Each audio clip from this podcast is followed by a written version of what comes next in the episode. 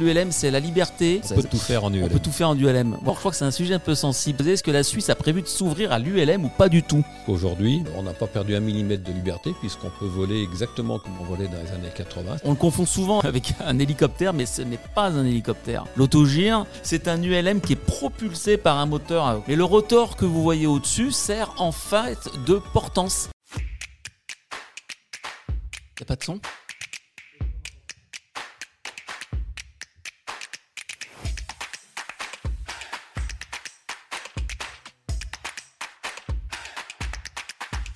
Eh bien, bonjour à tous, nous sommes en direct sur Twitch, bienvenue dans Jumpseat. Alors aujourd'hui, c'est le Jumpseat Express, c'est la version raccourcie de Jumpseat. Tous celles et ceux qui nous suivent depuis maintenant plusieurs mois, et on les remercie, vous le savez, nous avons rendez-vous toutes les deux semaines avec euh, le Jumpseat principal, avec plusieurs sujets. Mais aujourd'hui, Jumpseat Express, on va être ensemble une bonne heure, et on va parler d'ultra léger motorisé, on va parler d'ULM, à la française. Et on est très à la française, c'est important, vous verrez après. On est très heureux aujourd'hui d'avoir avec nous sur, euh, sur le plateau euh, réduit. Hein, euh, je me sens un petit peu seul, mais il y a Martin qui est pas loin en coulisses. Hein. Martin, c'est grâce à lui que vous pouvez nous suivre avec la super réa qui nous, qui nous fait chaque semaine. Notre invité, Louis Collardo. Louis, merci d'être là. Louis, on ne présente plus, mais on va quand même redire qui il est. Tu as plusieurs casquettes. Hein. Vice-président de la Fédération française du LM, président de l'EMF. Donc l'EMF, c'est euh, un peu l'équivalent de la FF Plume, mais au niveau européen. C'est une fédération, euh, de fédérations. Voilà. Alors l'Europe, justement, on va en parler aussi à la française et à l'européenne. Et Louis, tu es aussi responsable euh, au sein de la Fédé, c'est toi aussi qui gère tout ce qui est euh, dossier euh, réglementation, c'est ça? Sécurité, Réglementation surtout. Hein mes, sujets de prédilection, effectivement, la réglementation et ce qu'on appelle les affaires internationales, donc les relations internationales de la Fédé avec ses partenaires. Exactement. Voilà. Alors, je garde toujours un petit un œil sur le sur le chat. Merci à tous ceux qui sont en train de se connecter. Effectivement, on a une caméra qui lag un petit peu. Euh, alors voilà, euh, on a eu quelques soucis techniques avant l'émission. On, vous en reparlera à la prochaine émission, mais globalement tout devrait euh, tout devrait marcher. Hein. C'est voilà. Bon, on est toujours là en direct sur Twitch. Alors. Il y a une tradition, Louis, dans, dans l'émission et à tous ceux qui nous regardent sur le chat, c'est le chiffre mystère. Alors aujourd'hui, le chiffre mystère, c'est 13 560. Alors, je vais donner quelques indices. Euh, déjà, qu'est-ce que, qu'est-ce que ça. Sans indice, c'est un peu difficile. Hein. Je reconnais. Louis, une idée? Non, aucune idée pour l'instant. Alors, c'est un, rapport avec l'aérien. Hein. C'est un rapport avec le vol. On, est, on est dans l'ultra léger. Pas motorisé en revanche. Enfin, c'est une motorisation naturelle. Oui, bon, bon, bonjour, bonjour à toutes, celles et ceux qui, se connectent. Euh, c'est, Guy Hervé, 7 qui vient d'arriver. C'est, magnifique. Eulfred est là. Théo Barag. Euh, j'ai rendez-vous avec euh, l'opticien lundi prochain. Donc là, pour le moment, j'ai une paire de lunettes de lecture, une autre pour la vue de loin. Ok, très bien. Tout le monde est en ligne. Alors, le chiffre mystère, 13 560. Il demande si c'est pas nombre de cheveux que tu, qui te restent. non, c'est pas ça. J'ai dit que ça avait un rapport avec l'aérien, euh, Ulfred. Bon. Alors, le nombre d'adhérents de la FFVL. Alors ça, je, ne sais, très honnêtement, je ne sais pas combien ils ont d'adhérents, mais aujourd'hui c'est la FF Plume. Hein. Euh, mais c'est vrai qu'on n'est pas très loin. Il y a combien de licenciés à la FF Plume euh, aujourd'hui euh, On était à 16 650 licenciés fin octobre. Alors bien proche du micro, on nous dit à la régie, Louis. Voilà. 16 000, pardon? Euh, Pardon, c'est précisément 16 029 au début octobre. Alors, c'est pas, pas ça le chiffre mystère, hein, c'est 13 560. Alors, bon, allez, un petit indice. ce sont des kilomètres. 13 560 kilomètres. Et on est toujours dans euh, l'ultra léger. Voilà. Hein, on, salue la zone aéro qui vient aussi de se connecter. Alors, 13 560 km, qui a trouvé sur le chat? Personne trouve? 13 560 km une fois, 13 560 km deux fois. Le plus grand voyage qui a été fait en ULM, non? Alors, on y est presque. On y est presque, Louis. C'est un voyage, c'est un vol. C'est un vol sans interruption. C'est pas un ULM, c'est un oiseau. Voilà. Alors Free Flight 30 qui vient de se connecter aussi, on te salue. Alors oui, alors il y, a des personnes qui nous disent c'est un nombre de kilomètres parcourus en élève. Ça, pourrait être le cas. Alors en fait c'est un oiseau.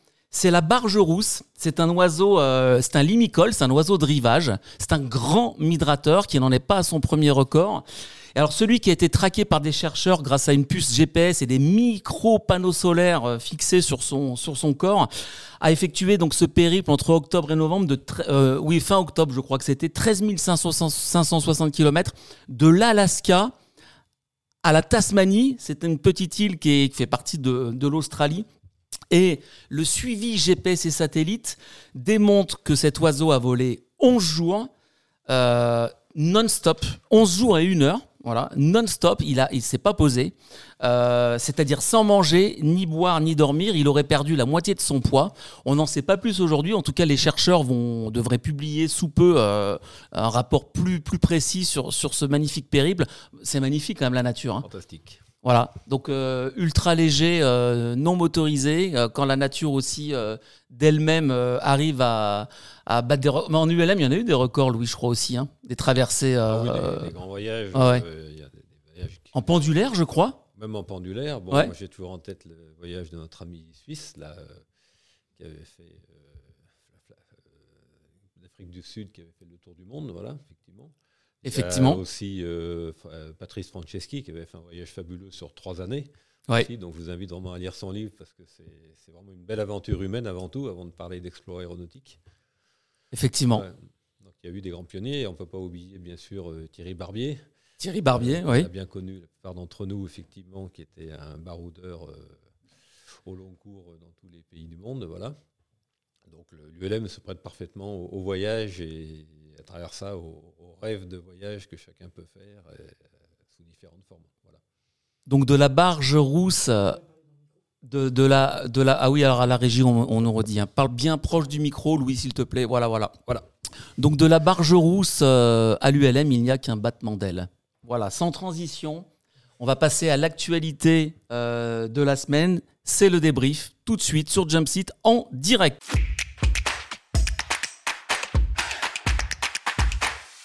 Voilà, donc le débrief. Alors tu sais Louis, avant de, commencer, d'entrer dans le cœur du sujet, hein, dans, toutes nos émissions, on fait un petit tour de l'actualité qui a été traitée par la rédaction euh, d'Aérobuzz. Voilà, alors on peut pas évidemment euh, tout dire aujourd'hui, mais on en a sélectionné quelques-unes. Alors, bon bah l'ultra lourd motorisé, cette fois, le grand match entre Boeing et Airbus, les éternels rivaux. Alors depuis euh, le déclenchement de l'affaire du 737 MAX euh, en, 2018, la tendance, les chiffres semblent, vraiment confirmer la tendance, comme quoi Airbus est en train de vraiment prendre euh, de l'avance sur son concurrent américain. il a l'avionneur européen a publié quelques chiffres fin octobre. Alors rien que sur octobre 2022, Airbus a livré 60 avions contre 35 chez Boeing tout de même.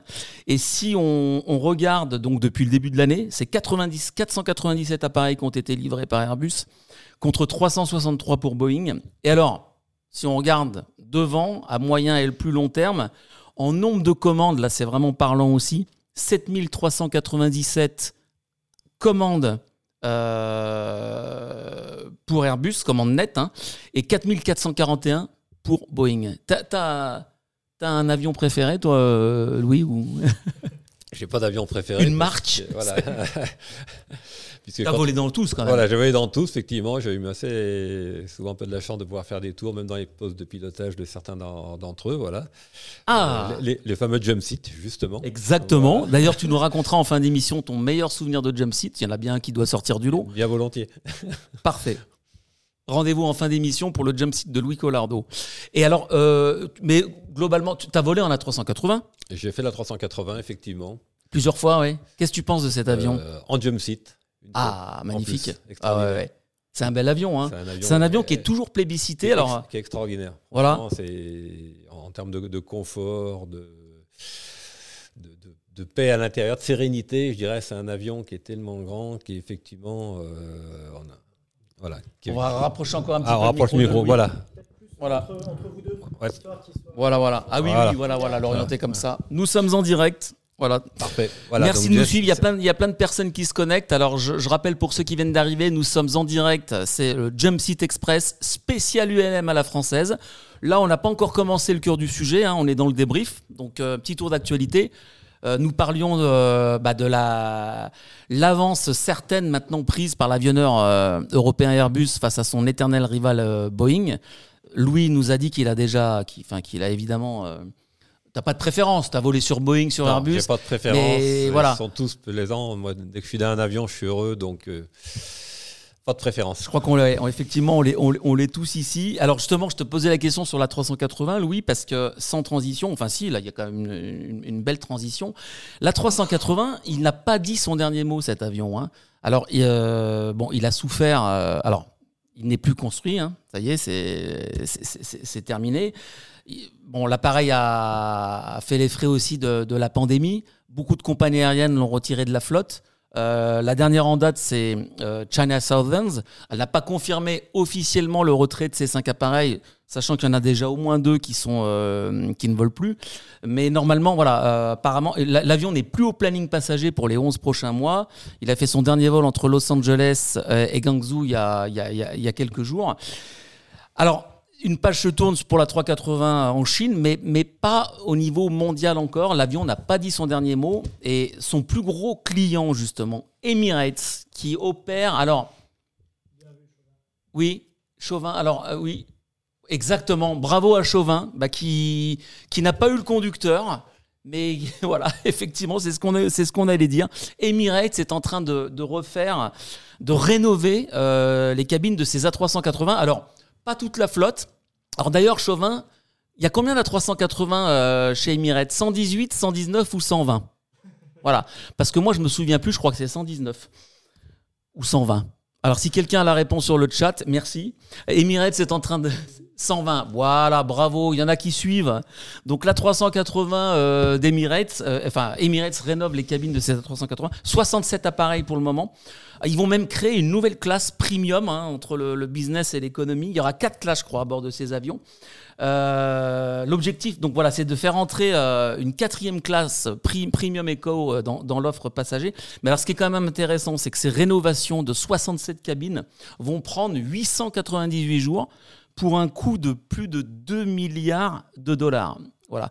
Je rappelle, petite parenthèse, que Tim Clark, le CIO de Emirates, avait récemment tendu une perche auprès d'Airbus pour relancer la production de la 380 nouvelle génération. En faire un avion euh, plus léger, euh, avec des composites plus euh, économiques. donc voilà, la 380 n'a pas dit son dernier mot. Je sais pas, enfin je doute que Airbus relance la production, mais on ne sait jamais, on peut s'attendre à tout. On en reparlera dans de prochaines émissions. Donc Allez, on va faire une petite entorse au, programme. Ton, ton, ton, ton jump seat, c'est en A380, euh, Louis. À moins qu'il y en ait un autre qui t'ait marqué, mais. En 380, c'est un départ euh, de, de, Shanghai. En fait, il se trouve que quand je monte dans l'appareil, je, je, salue le, commandant de bord qui était à l'entrée et on se connaissait, puisqu'il était pilote du LM. Ah bah voilà. Donc euh, l'ultra lourd motorisé à l'ultra léger motorisé. Voilà, il m'a aimablement proposé, il m'a dit bah tiens si, si tu veux, je te propose quelque chose de, peu courant. Euh, si tu veux faire le décollage de Shanghai avec nous, donc en, place arrière dans le, dans le poste. Voilà. Donc, et c'est quoi de décoller sur le jump seat en A380? On sent pas le. On sent rien. Il n'y a, a, aucun bruit. C'est un silence absolu. C'est ça qui est le plus extraordinaire dans la 380. On n'entend absolument pas les, les, moteurs. On est perché extrêmement haut. On a des caméras de tous les côtés pour euh, voir euh, l'avion sous toutes ses configurations. Donc devant, derrière, le bout des ailes. Mais il n'y a aucun bruit. Donc c'est un calme absolu. Euh, c'est ce qui m'a le plus marqué, moi. Et puis, euh, le décollage, euh, bon, on sent que c'est une machine qui est, lourde. Donc on va arriver au bout de la piste. Et puis ça décolle parfaitement bien. Toujours dans un silence absolu.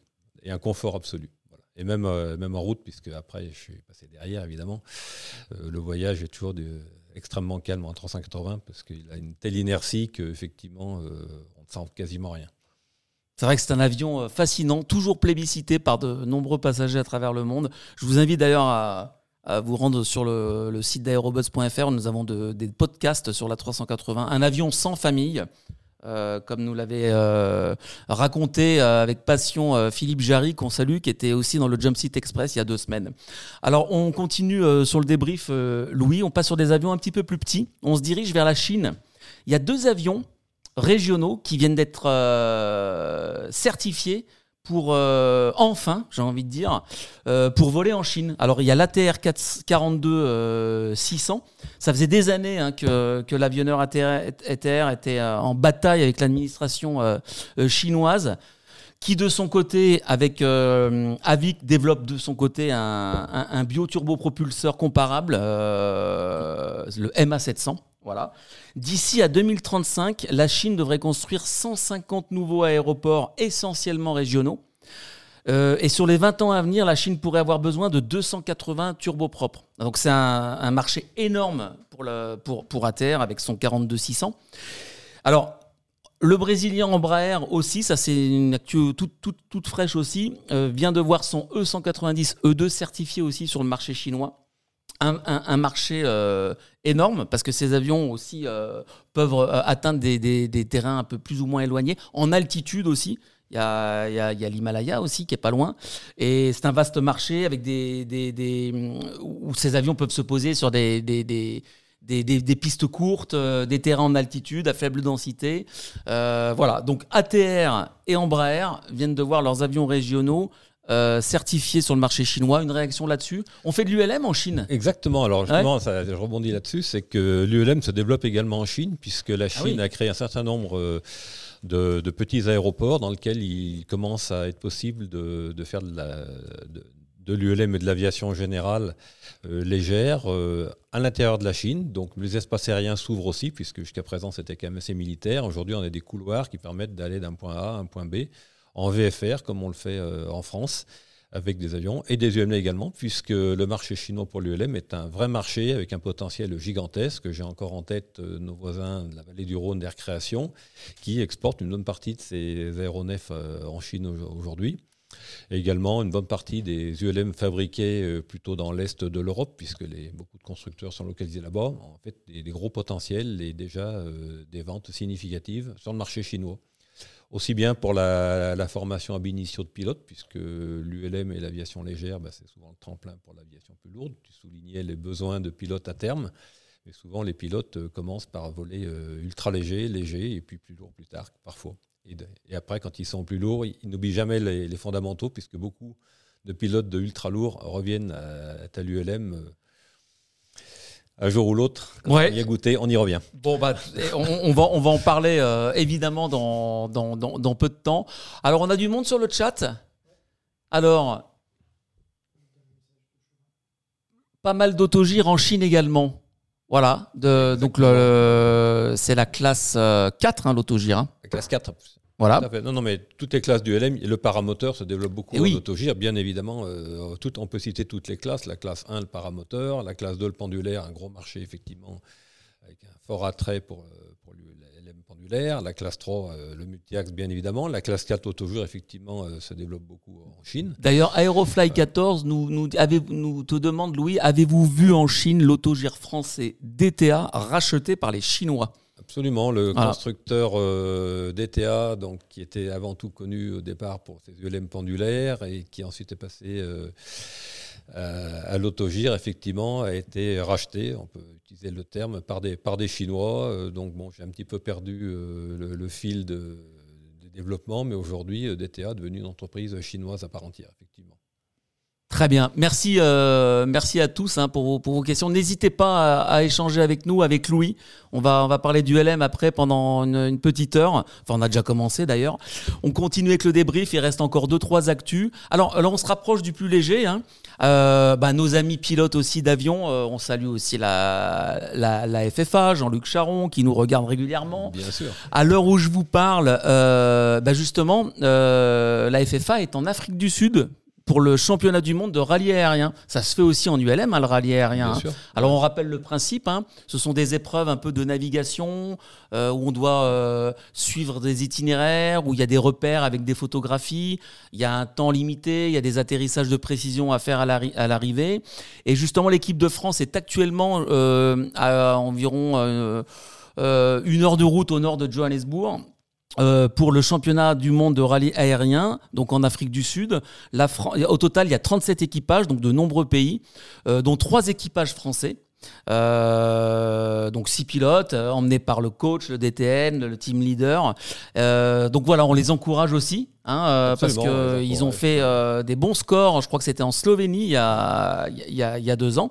Ils avaient ramené un titre d'argent par équipe et ils volent sur Cessna 172 voilà, ils ont fait le choix de cet avion parce qu'il est quand même un peu plus puissant que le, que le, 152. Surtout là-bas euh, où le terrain, je crois, est à plus de 1000 mètres d'altitude. Il fait chaud, c'est l'été actuellement. Euh, bref, c'était un clin d'œil qu'on faisait aussi à, à l'aviation certifiée pour le mmh. coup. Mais je, et le championnat. Mais, je, rebondis puisque euh, en France, en toute modestie, ben, les champions du monde de de paramoteurs euh, depuis plusieurs années. Ils sont français. Ce, sont des Français. Exactement. Voilà. Les, le, couple Marie et Alex Matteo qu'on salue. Euh, effectivement, ils font des performances euh, incroyables. Avec une très belle équipe de France, d'une vingtaine de, de, pilotes de paramoteurs qui tiennent le haut de la compétition depuis plusieurs années et qui sont vraiment excellents. Voilà on a également d'autres euh, compétiteurs dans d'autres classes, bien évidemment. Il y a de la compétition dans différentes classes du LM. Il y a, beaucoup de, se passe beaucoup de choses. Il y a, eu un, un, bel agenda de compétition cette année hein, dans l'ULM principalement du paramoteur, mais pas que. Hein. Non, pas que du paramoteur, puisque Trois axes euh, on est en train du rallye, de développer de, nouveaux types de compétitions. Voilà, dont l'Open de France de Stall. Le Stall, exactement. Le Stall, dont c'est se poser sur euh, la distance la plus courte possible et décoller sur la distance la plus courte possible. Short take-off and landing. Voilà. C'est très, très impressionnant. Très impressionnant. Ah donc, euh, on arrive à se poser sur, sur quelques mètres avec un, avec un ULM brillamment mené par son pilote et le décollage également, euh, le lever des roues en quelque chose comme euh, entre 5 et 10 mètres pour lever les roues. Donc c'est assez impressionnant. Je peux vous dire, le pour le croire, mais je vous invite à. Bah, bah, on a bah, fait une belle démonstration euh, à Blois cette année. Ils, sont venus à Blois cette année au salon de l'ULM, mondial de l'ULM, début septembre. Et puis la compétition était en juillet, hein, non, fin, fin juin, je, début à, juillet. À Saint-Afrique. À Saint-Afrique. Alors j'ai, moi j'ai la chance et le plaisir d'y être. Et d'ailleurs, il y aura bientôt une vidéo euh, sur, sur la discipline qui euh, euh, produite par la FF Plume qui va bientôt sortir et c'est vraiment très très impressionnant. Ouais, Je salue Eric Grard d'ailleurs, le champion de France cette année sur, sur Multiax. On a, excuse-moi, je te coupe. On a plein de messages, plein de, plein de monde sur le chat. Alors, Ulfred, à force de saluer tout le monde, tu vas finir sur un canapé rouge Jérôme. Michel, si tu nous regardes, tu le connais Michel, toi? Alors Michel Drucker, c'était le tout premier à venir sur le plateau de Jump Seat. Hein. C'était en juin euh, au France Air Expo à Lyon-Bron. Euh, on le salue, Michel. j'ai eu la chance de le rencontrer euh, quelques fois, notamment, j'en garde un, pilote émérite. un pilote émérite, et il était venu nous voir sur le Tour ULM à l'étape d'Aubenas. Chez Air Création. Chez Air Création. J'étais là aussi. On a fait une vidéo d'Air Création avec, avec Michel, et qui était vraiment très sympathiquement venu nous, voir, et je sais que c'est un, fidèle de l'aviation légère et de, sous toutes ses formes. Voilà. Michel, on te, salue. Alors, sans transition, euh, de, de l'Afrique du Sud. Ah ben, on fait du très bon vin en Afrique du Sud. Très bon vin. Pourquoi sans, transition. Sans transition. Eh ben, chez nous aussi, dans notre région, on fait du bon vin. C'est le Beaujolais nouveau. Alors, c'est mardi aujourd'hui. Hein. Donc, demain soir, minuit, on aura le droit de, de le déguster. Alors, c'est tous les troisièmes jeudis du mois de novembre, hein, mais c'est à partir de minuit. Donc, euh, les, Mais les cargos sont déjà partis. Hein. Et les cargos sont déjà partis. Voilà, c'était l'autre actu de la semaine. 450 tonnes de Beaujolais, équivalent de 380 000 bouteilles, se sont envolées euh, aux couleurs de la KT Pacifique. 16 euh, vols au total, 16, 16 rotations.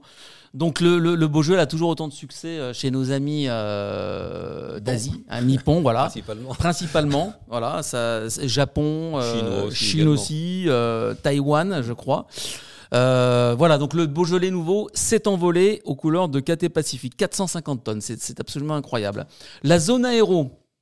Alors, la zone aéro nous dit Louis, ne pensez-vous pas qu'il serait judicieux de réformer le système de visite médicale ULM actuel pour l'aligner peut-être que, quelque chose plus proche des avions, car on voit des pilotes pratiquer avec des conditions d'acuité visuelle particulières, on se pose souvent la question du coup.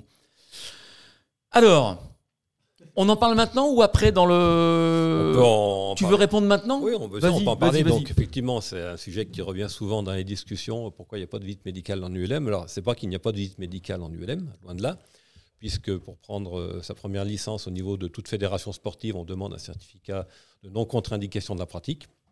Et par contre, l'ULM est sur un système euh, déclaratif y compris de la part de son pilote sur le plan euh, médical, puisque chaque année, un pilote du LM qui renouvelle sa licence doit de lui-même remplir un, un auto-certificat, euh, comme pour n'importe quelle autre pratique sportive, comme quoi il déclare qu'il est en bonne santé. Et s'il n'est pas en mesure de répondre euh, oui à toutes les questions, ben on l'invite tout simplement à voir son médecin traitant. Aujourd'hui, on peut rentrer un peu plus dans le détail de ce sujet du médical. certains pays ont même supprimé vite médical pour le LAPL et le PPL. Je pense notamment à nos amis anglais. Euh, qui ont fait le constat que finalement la visite médicale aéronautique n'amenait pas spécialement finalement de sécurité en plus, que c'était une contrainte supplémentaire pour les pilotes et qui coûtait assez cher, parce que mhm. euh, autant de visites médicales euh, ramenées au nombre de pilotes. les médecins considérant que voir des gens qui sont pour la plupart en bonne santé, c'est pas leur rôle, ils sont là pour soigner les gens. Et la diminution effectivement du nombre de médecins aéronautiques ayant divisé pratiquement par trois en l'espace d'une dizaine d'années. Donc se posera à terme la question effectivement où faire une visite médicale aéronautique pour les pilotes avions. Et le dernier volet, effectivement, euh, pour autant, mm. on s'aperçoit que les pilotes euh, qui, sont, qui ont leur certificat à classe 2 aéronautique, euh, ça ne les prémunit pas pour autant de tout incident de santé et que la meilleure façon de voler en sécurité, c'est avant tout de savoir connaître sa santé et savoir renoncer quand on n'est pas en forme, quand on ne se sent pas bien, ben on ne vole pas. L'autoresponsabilité. Exactement. Et les fondamentaux de l'ULM sont sur la responsabilité du pilote. Alors effectivement, certains euh, ont du mal à l'assumer. Ben, dans ce cas-là, euh, on peut que les inviter à voir leur médecin de famille, simplement, qui leur dira oui, tu es en forme, tu peux voler ou tu ne peux pas voler. Mais c'est un système qui est extrêmement responsabilisant. Et c'est vraiment ça les fondamentaux. Euh, de l'ULM. D'ailleurs, euh, petite parenthèse, euh, la réglementation européenne pour le LAPL n'impose pas d'aller voir un médecin aéronautique classe 2. On peut, le LAPL, c'est son médecin de famille qui dit oui ou non. Tu nous rappelles donc le, le LAPL, c'est le, premier niveau de brevet de pilote d'avion, mhm. voilà, qui est réglementé sous la réglementation EASA. Et les EASA n'imposent pas une visite médicale aéronautique pour le LAPL. Alors, la France a maintenu cette contrainte classe 2 pour les pilotes LAPL, mais ce n'est mhm. pas une contrainte exigée par, le, par l'EASA, par la réglementation européenne, c'est spécifique à la France. Mais voilà. Par contre, pour le PPL, effectivement, euh, PPL international, qui est le brevet de pilote euh, d'avion complet, euh, il impose la classe 2. Mhm. Ceci étant, des réglementations nationales, je reviens vers les Anglais, effectivement, dans la réglementation nationale, les Anglais ont mis en place un système déclaratif de la part du pilote tant qu'ils vont en Angleterre. Quand ils sortent d'Angleterre, effectivement, il faut qu'ils aient la classe 2 pour avoir le, complet sur le plan médical. Voilà, petite parenthèse, mais vraiment. Parenthèse qu'on va réouvrir dans. dans voilà, on va la réouvrir, mais euh, on hmm. est vraiment dans des fondamentaux, effectivement, de la responsabilisation euh, du pilote euh, par rapport au sujet du médical. C'est essentiel et c'est les fondements de l'ULM français. Alors la, la, zone aéro, nous, nous, merci Louis hein, pour ces précisions, on va y revenir dans un, dans un moment. Une visite médicale simple annuelle permet quand même de filtrer des cas tendancieux, mais merci pour votre réponse. Voilà, donc, euh, si vous avez d'autres questions, n'hésitez pas. On va vraiment euh, aborder euh, le sujet dans le dur dans, quelques minutes. On termine avec le débrief. Donc, on a terminé avec le Beaujolais. Autre chose aussi, alors ça concerne aussi le monde de l'ULM, hein, les cadets de l'air. Hein, ça existe depuis 1949. C'est un échange international euh, culturel euh, et aéronautique. 16 jeunes sont, sont sélectionnés chaque année. Ils ont entre 18 et 20 ans. Et l'ouverture donc des cadets de l'air de la, pour la promotion 2023 bah, c'est très bientôt, c'est à partir du 1er décembre. Du 1er décembre au 15 janvier 2023.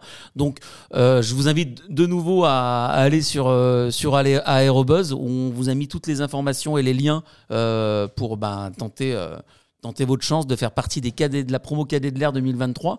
Il y, en a aussi dans la. Et bien, bien entendu, donc hein chaque année il y a des. La FF Plume. La FF Plume. Les jeunes pilotes. C'est les fédérations qui proposent effectivement les, les, cadets, mais on a des candidats au sein de la fédération. Donc euh, pour les cadets de l'air, il y en a eu les années précédentes et il y en aura cette année, à n'en pas douter, bien, bien évidemment. Puis c'est passionnant, c'est vraiment l'occasion. C'est une expérience euh, absolument unique. C'est l'occasion de, les croiser. Avec des rencontres inoubliables euh, de la patrouille de France. Euh, c'est international. Les c'est international, des échanges également euh, avec d'autres pays européens en général, voire même les États-Unis, puisqu'il mhm. y a certains cadets de l'air qui ont eu la chance d'aller aux États-Unis pour faire une expérience aéronautique aux États-Unis en tant que cadet de l'air. Alors, c'est, des échanges les cadets de l'air, hein, donc entre des, voilà, donc on reçoit des cadets de l'air étrangers et ils nous reçoivent réciproquement dans leur pays réciproque. Alors, si, ça vous tente, euh, il y a 16 places. Donc, euh, les candidatures à partir du 1er décembre en ligne. Toutes les informations sur aerobuzz.fr. C'était le débrief. Merci Louis. On se retrouve ben, tout de suite parce qu'on a un nouveau générique. Enfin, un nouveau. Sur le jump site, Louis Collardo.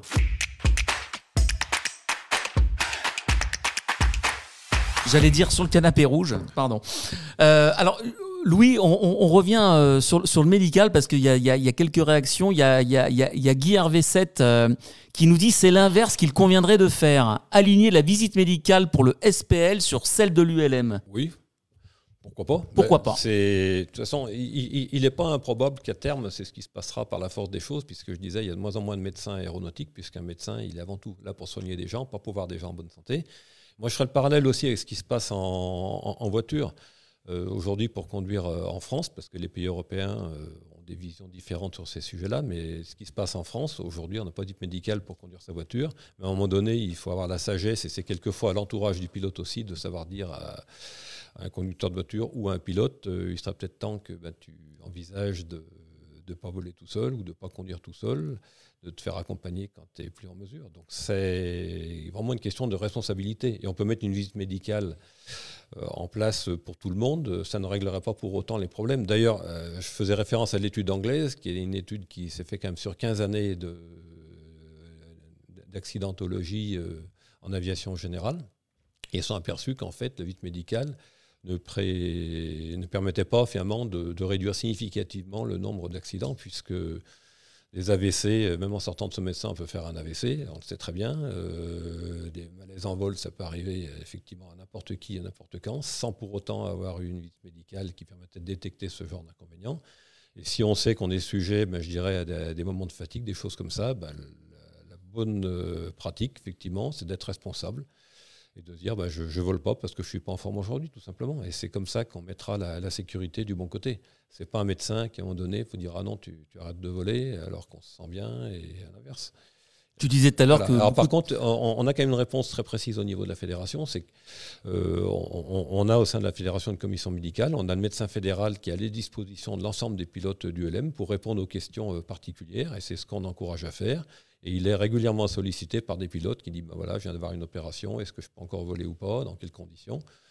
Euh, donc on a une réponse quand même euh, précise sur ces sujets-là, euh, de façon à pouvoir accompagner et aider les pilotes qui se posent des questions par rapport à leur santé. Voilà, mais c'est vraiment un, concept pour le moins innovant d'être responsable de, de, son vol, mais également responsable de sa santé, comme on doit être responsable de l'entretien de son aéronef. Alors, responsable de son vol, responsable de sa santé, de sa machine. C'est ça l'ULM à la française? Exactement. Comment tu l'as défini Comment tu le définis l'ULM à la française, Louis, aujourd'hui? l'ULM à la française, euh, si on peut donner une définition, bah, c'est un ULM euh, déjà euh, historiquement l'ULM en bonne partie né, en France puisque ça a une quarantaine, bonne quarantaine d'années, on va dire. Oui, une bonne, une mm. bonne quarantaine d'années. Euh, donc au départ, bah, c'était effectivement l'adaptation de Deltaplane euh, auquel on avait rajouté un moteur. Euh, après, il y a eu des, trois axes à partir de petits aéronefs qui venaient plutôt des États-Unis, donc les Quicksilver, des machines qu'on a bien, bien connues et qui volent encore aujourd'hui en France parfaitement bien. Donc l'ULM est né par cette le tube étoile, le tube étoile exactement, avec une, une réglementation qui s'est mise en place au début des années 80 euh, de façon un petit peu mieux euh, cadrer ce, sujet, mais tout en gardant une liberté qui est la liberté de pouvoir voler euh, à partir de terrains très sommaires, de pistes ULM sommaires, pas nécessairement à partir d'aérodromes, et cette liberté existe toujours aujourd'hui. On peut regarder les choses par n'importe quel bout de la lorgnette. La liberté, les fondamentaux de l'ULM sont toujours là. Alors après, effectivement, il y a eu des évolutions, mais je dirais comme toute pratique, quelle qu'elle soit.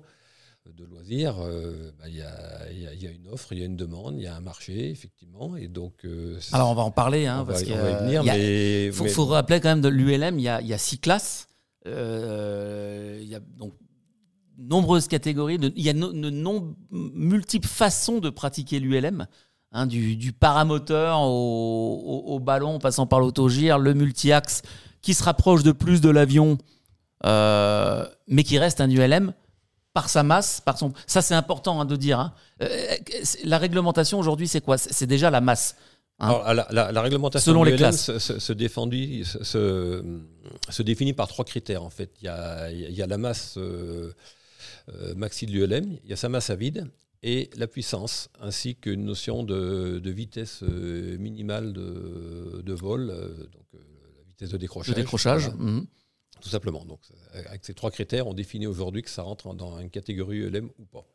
Tout simplement. Alors, si on prend l'exemple de l'ULM euh, multi-axe, euh, c'est 525 kg Alors, l'ULM multi-axe, aujourd'hui, euh, la réglementation de base, c'est 500 kg. On a droit à un crédit de poids de 25 kg si on ajoute un parachute, un parachute. Ou une cinquantaine de kilos si on met des flotteurs, tout simplement. Voilà, donc ça, c'est la définition française de l'ULM multi-axe. Voilà, alors après, on disait, effectivement, il y a six classes d'ULM. Donc euh, le paramoteur, euh, donc classe 1 et la classe 2, l'ULM pendulaire, sont toujours restés au, en masse initiale, donc 450 kg, et 475 avec un parachute, tout 25 kg de crédit de masse. L'ULM 3 axes, l'autogire, et la classe 4, l'autogire, et la classe 6, euh, l'hélicoptère, effectivement, peuvent bénéficier d'un crédit de masse supplémentaire, donc d'aller jusqu'à 500 kg. Alors on va rentrer dans le vif du sujet. Donc pourquoi en 2019 euh, on a fait évoluer cette réglementation? C'est qu'il y avait euh, un fort lobbying de beaucoup de pays de, l'Est de l'Europe qui réclamaient effectivement pouvoir alourdir les masses des, ULM de façon ben, à pouvoir... Suivre aussi la tendance, la technologie. Euh, et, on, et, on, faisait effectivement le constat en France, c'est que les machines qui avaient évolué euh, avait pris du poids également. Donc, il euh, faut se rappeler qu'au début du LM, on avait juste des moteurs euh, Rotax de temps pour la mhm. plupart, qui étaient beaucoup plus légers. Aujourd'hui, la plupart des ULM volent avec des moteurs 4 temps, donc toujours de chez Rotax, majoritairement. donc, rien que par ce biais-là, l'aéronef a pris du poids. Et c'est pour ça qu'en France, quand l'Europe, avec la Basic Regulation de 2018, a laissé la possibilité à chaque pays, puisque c'est ce qu'on a appelé le fameux opt-out, laisser le choix à chaque pays de définir euh, la masse jusqu'à un maximum de 600 kg euh, de ces ULM, euh, en laissant la responsabilité à chaque État, et donc derrière ça avec chaque fédération, puisque les fédérations discutent avec, leurs États pour l'amélioration de l'évolution des réglementations. Et en France, on a pris l'option de dire, ben, euh, est-ce qu'on fait évoluer la masse ou pas? Est-ce qu'on reste à 450 ou on évolue? Bon, on faisait tous le constat qu'effectivement, euh, dès qu'on voulait voler à deux d'un appareil un peu moderne, on était toujours on va dire borderline au niveau des masses. et euh, donc, on a regardé d'un peu plus près la question et on, a vu qu'avec 50 kg d'ajustement, ça laissait une marge. Ça laissait une marge et on faisait rentrer 95% des ULM de l'époque dans les clous avec un pilote et un passager d'un poids normal normaux, pardon, puisqu'ils sont deux. puis, et puis maximum. Mettre, voilà, maximum, voilà, et puis de pouvoir euh, mettre quand même du carburant pour pouvoir se déplacer un petit peu. Et moi, ce qui me convient très bien, c'est quand on a fait le tour du salon ULM de Blois cette année, on regardait euh, sur l'ensemble des stands tous les constructeurs euh, européens du ULM qui étaient présents. Donc on avait beaucoup de pays étrangers, mhm. puisqu'on a énormément de constructeurs ULM en dehors de la France, même si on a quelques célébrités, on peut les citer, nos constructeurs français. Ben, ben, on a G1 Aviation. On a G1 Aviation du côté On a Aéroservice avec le Super Guépard. Super Guépard. Et puis Création. Euh, Humber. Euh, aussi, bien sûr. Les, voilà, célèbres euh, trois axes train classique. Ah On a Création, effectivement, voilà, qui sont nos, nos, quatre célébrités françaises. Cocorico. Cocorico, faut le dire, voilà. Bien sûr. Qui sont une machine extrêmement pointue et abordable, j'ai envie de dire. même. Voilà, et qui reste vraiment dans, dans l'esprit ULM. Et puis autour de ça, bah, dans, dans bon équilibre. et, dans, toute l'Europe, effectivement, il y a des constructeurs beaucoup plus. Euh, euh, avec des machines beaucoup plus évoluées, notamment dans les pays du l'Est de l'Europe. Bon, on peut simplement citer euh, Pipistrel, par exemple, mhm. qui, a, été beaucoup s'est beaucoup développé à travers bah, le, sinus, le virus, les machines comme ça, mais qui maintenant font le Vélis électro en avion, et puis voilà. électro dans la version ULM qui existe aussi en électrique. Parce que voilà, il y a des constructeurs qui ont des versions certifiées, hein, avion et, ULM. Tout à fait, voilà, ah. et, les deux cohabitent effectivement. Et les deux cohabitent. Et c'est vrai qu'un certain nombre de constructeurs poussaient un petit peu pour aller vers le 600 kg parce que ça les arrangeait bien, parce que c'est plus simple de faire un appareil à 600 kg qu'un appareil à 500 kg. Ah oui. Euh, bah, effectivement, on a moins besoin de travailler sur tout. On peut euh, mettre des épaisseurs un peu plus fortes à certains endroits. Mais je disais, ce qui m'a beaucoup rassuré, et finalement, euh, le choix de la réglementation française qu'on a pris est opportun, puisqu'on s'aperçoit qu'on peut parfaitement faire des ULM à la française, avec une masse maximum au décollage et une masse à vide qui soit conforme à la réglementation française une puissance limitée aussi qui permet effectivement d'avoir des machines raisonnables, parce que sans limitation de puissance, on peut avoir des ULM avec 250 chevaux, euh, ce qui peut arriver dans certains pays.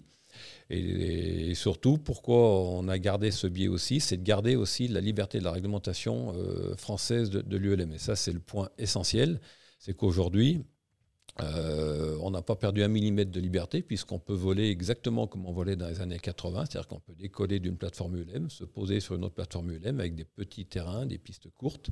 Et pour pouvoir garder ce privilège que l'on a, il faut garder des machines légères. Parce qu'entre une machine à 500 kg, une machine à 600 kg, euh, d'un point de vue aérodynamique, euh, ben, il faut des pistes plus longues. Donc une piste de 200 mètres ou 250 mètres qu'on peut utiliser qu'un ULM léger avec un ULM à 600 kg, vous ne pourrez plus vous poser sur une plateforme. Parce que c'est ça, en fait. Euh, pour bien comprendre, qu'est-ce, que vous craignez des 600 kg, en fait, en France? Qu'est-ce, qu'est-ce qui est craint?